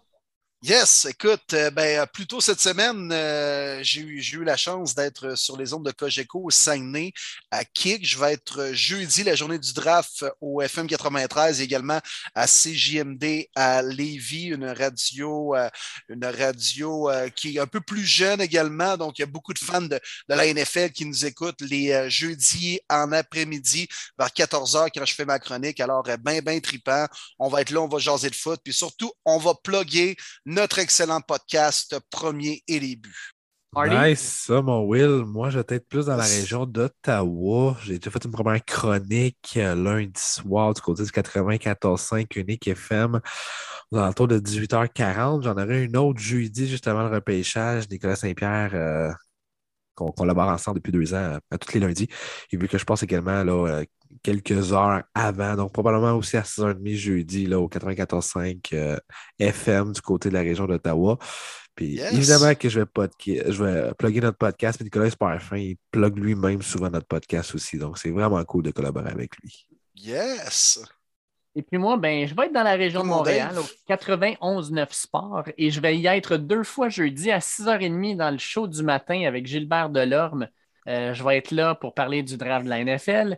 Et à midi et demi, je vais être sur le show de Gonzo pour parler de, guess what, du repêchage de la NFL aussi. Donc, deux passages au 91.9 Sport à Montréal. Fait que si vous écoutez ça pendant la journée, ben, vous allez entendre ma petite voix nasillarde de deux fois dans, la même, dans, le même, dans le même 24 heures. Mais sachez que je vais essayer de faire deux chroniques un peu différentes aussi. Là. Je pas de. Je ne ferai, pas le perroquet deux fois dans la journée. Fait qu'on va amener, on, va, amener deux, euh, deux parties différentes dans le fond pour le repêchage. Ça devrait être bien le fun. Fait que Dave, dans le fond, sûrement que le matin, tu vas parler de Lyon, puis vers midi, tu vas parler de la couleur bleue, mettons. Ouais, quelque chose comme ça, quelque chose comme ça. Ok, ok. Ah, va nous vanter Dan Campbell une grenade, puis Jared Goff dans l'autre. TJ Hawkinson, TJ Hawkinson. Ouais, quand même, quand même. Non, mais très bon, les boys, très bon. Euh, puis écoute, euh, bravo à vous, euh, bravo à nous, j'ai envie de dire, parce que Tabarouette, ça paraît qu'on est écouté, puis les gens veulent avoir notre opinion, nos commentaires. Puis même avant qu'on lance Premier Début, on, on collaborait à, différentes radios. moi, je travaille dans les médias depuis quelques années déjà. Donc, c'est le fun et crime qu'on se fasse reconnaître, que les gens nous suivent dans le podcast, qui veulent nous entendre ailleurs pour en parler également. Fait que ça paraît que ce beau projet-là, on est suivi de plus en plus, man. Ouais, c'est vraiment cool. Puis euh, encore une fois, on va remercier la belle page Facebook NFL Fans du Québec, 4800 plus participants. Euh, on embarque dans plein de projets, on s'amuse vraiment, c'est le fun. Je vous invite à suivre cette page-là, c'est pas déjà fait. Donc, euh, on aime beaucoup échanger. On, participe, nous aussi, les boys, le podcast, les trois gars, on participe régulièrement sur cette page-là. Puis il y a toujours nos plateformes Twitter également. Puis n'hésitez pas à nous poser des questions et tout ça. Puis là, il faut le dire, c'est peut-être un moment triste ça arrive. Hein? La semaine prochaine sera notre dernier podcast de cette belle et heureuse première année du côté de podcast Premier Début. Donc, on va closer ça avec un recap sur le repêchage. Mais euh, on vous prépare une solide saison 2. On vous le confirme qu'on est de retour, ça c'est sûr et certain pour la deuxième saison. On va faire une émission spéciale durant l'été avec la couverture de la journée de Benjamin Saint-Just. Donc, on va vous revenir avec nos différentes euh, plateformes euh, sociaux pour parler de cet événement-là spécial. Mais juste un petit rappel pour dire qu'on prend un petit temps mort pour se reposer, se ressourcer et repartir ça en feu à partir du mois d'août. Yes. Et puis, comme je disais justement à Will, on va partir en vacances alors que le podcast est en croissance constante, puis on va faire exploser la machine à partir du mois d'août 2022 avec la deuxième saison de podcast Premier Les Ça va être écœurant. C'est un privilège d'être dans vos oreilles à toutes les semaines. On adore ce qu'on fait, on adore partager notre passion du football en français ici. Et puis, sincèrement, de vous voir de plus en plus nombreux, non seulement à nous écouter, mais à échanger avec nous autres, à nous poser des questions, à être impliqués dans tout ça. Ça nous fait chaud au cœur. Puis on est vraiment content d'être avec vous autres pendant que vous faites votre ménage, que vous êtes en train de chauffer dans le trafic ou simplement que vous voulez prendre un break puis de vous mettre des écouteurs sur les oreilles pour nous entendre. Sincèrement, on est toujours content de pouvoir entendre vos bons commentaires. Puis saison 2, ça va être écœurant, mais avant ça, Gros repêchage en fin de semaine, puis dernier épisode la semaine prochaine. Draft Week, les boys. Draft Week, c'est un réel plaisir, un privilège. Tu as raison, mon Dave. Mais euh, je tiens quand même à préciser, les boys, si jamais, écoute, il y a quelque chose, euh, euh, Brady décide de prendre sa retraite, puis deux jours après de revenir, on va probablement revenir pour en parler aussi. Si Patrick Mahomes se fait échanger et son frère. Euh, aux Falcons d'Atlanta, toi. Si Mahomes se fait échanger aux Falcons, d'après moi, on va faire un show spécial pour en parler aussi. Mais anyway, dans la NFL, habituellement, l'actualité est toujours un peu plus morte après le repêchage. Euh, on s'est plus tranquille, puis par la suite, on recommence un peu durant l'été avec l'arrivée des camps d'entraînement. en même temps que la NFL, on va prendre une petite pause aussi, mais s'il y a quelque chose, on va être là, puis on va être de retour en force pour euh, bien des nouveautés, en hein, les boys, à vous présenter pour la deuxième saison. Oh que oui. Fait que sur ça, on vous souhaite un excellent repêchage. On vous souhaite bonne chance. À part aux Chiefs, aux Raiders et aux Chargers. On ne souhaite pas de bonne chance à ces équipes-là. Les boys, on est d'accord? Non, ben là, OK. Non, c'est ça. Ben, à ce chapitre-là, on n'en souhaite pas non plus aux Steelers, aux Shitlers, aux fucking Corbeaux et les Tigres Bengals, les petits minous. Ouais, puis dans le même principe, avec Green Bay aussi. non, non, Dave. on non, peut non, ajouter les non, Bears. Non, Dave. Non, non, non. Moi, je souhaite beaucoup de succès à Chicago, Green Bay. Allez, non, chier. Mais non, Dave. En tout cas, toi, Dave, tu vas être actif jeudi soir pendant que moi et Marty, on va boire du whisky. Là. Écoute, moi, je vais voir le deuxième choix puis le dernier choix. Écoute, euh, moi, c'est ça que je me disais la semaine dernière. Je me imagine quelqu'un qui est tombé dans le coma il y a trois ans, qui se réveille, puis il voit les deux derniers choix du repêchage, les Bengals et les Lions, il doit se dire Tabarnouche, il y a eu un Super Bowl entre les Lions et les Bengals. Qu'est-ce qui s'est passé? Qu'est-ce qui s'est passé? Les Chiefs se sont euh, éliminés eux-mêmes en demi-finale parce qu'ils repêchent 29 et 30. Alors, exact. mais c'est quand même mêlant, Dave, hein, 2 puis 32. Même notre euh, DG des euh, Lions Bleus la semaine dernière, il était tout mêlé. Hein. il commence excitation, tu repêches deuxième, puis tout le long du temps, il était là sur mute, les bras croisés, pendant 30 choix, toi, et attendre de reparler. C'est euh, spécial. Oui, effectivement. Puis écoute, il, parle 32e, puis le lendemain matin, tu es deuxième à parler, après ça, 34e. Euh, non, j'ai hâte de voir ce que les Lions vont faire parce que ça, peut ça pourrait être un, un, repêchage hyper important pour la concession. Là. Ouais, mais ça ne sera pas, Dave, on le sait. Là. Toi puis moi, on le ben, sait. Marty aussi le sait. Là. Ça, serait, ça serait juste cool pour l'histoire qu'Hutchinson débarque là, honnêtement. Ça serait écœurant. Le gars du Michigan, ça serait cool, honnêtement. Pour, pour la franchise des Lions, genre souhaite grand. Ben ouais, c'est cute, c'est cute, cute, cute. Comme un lion bleu. Oui, c'est ça. on va arrêter ça. Yes, hey, bonne semaine tout le monde. Hey, bon draft. Bon draft tout le monde.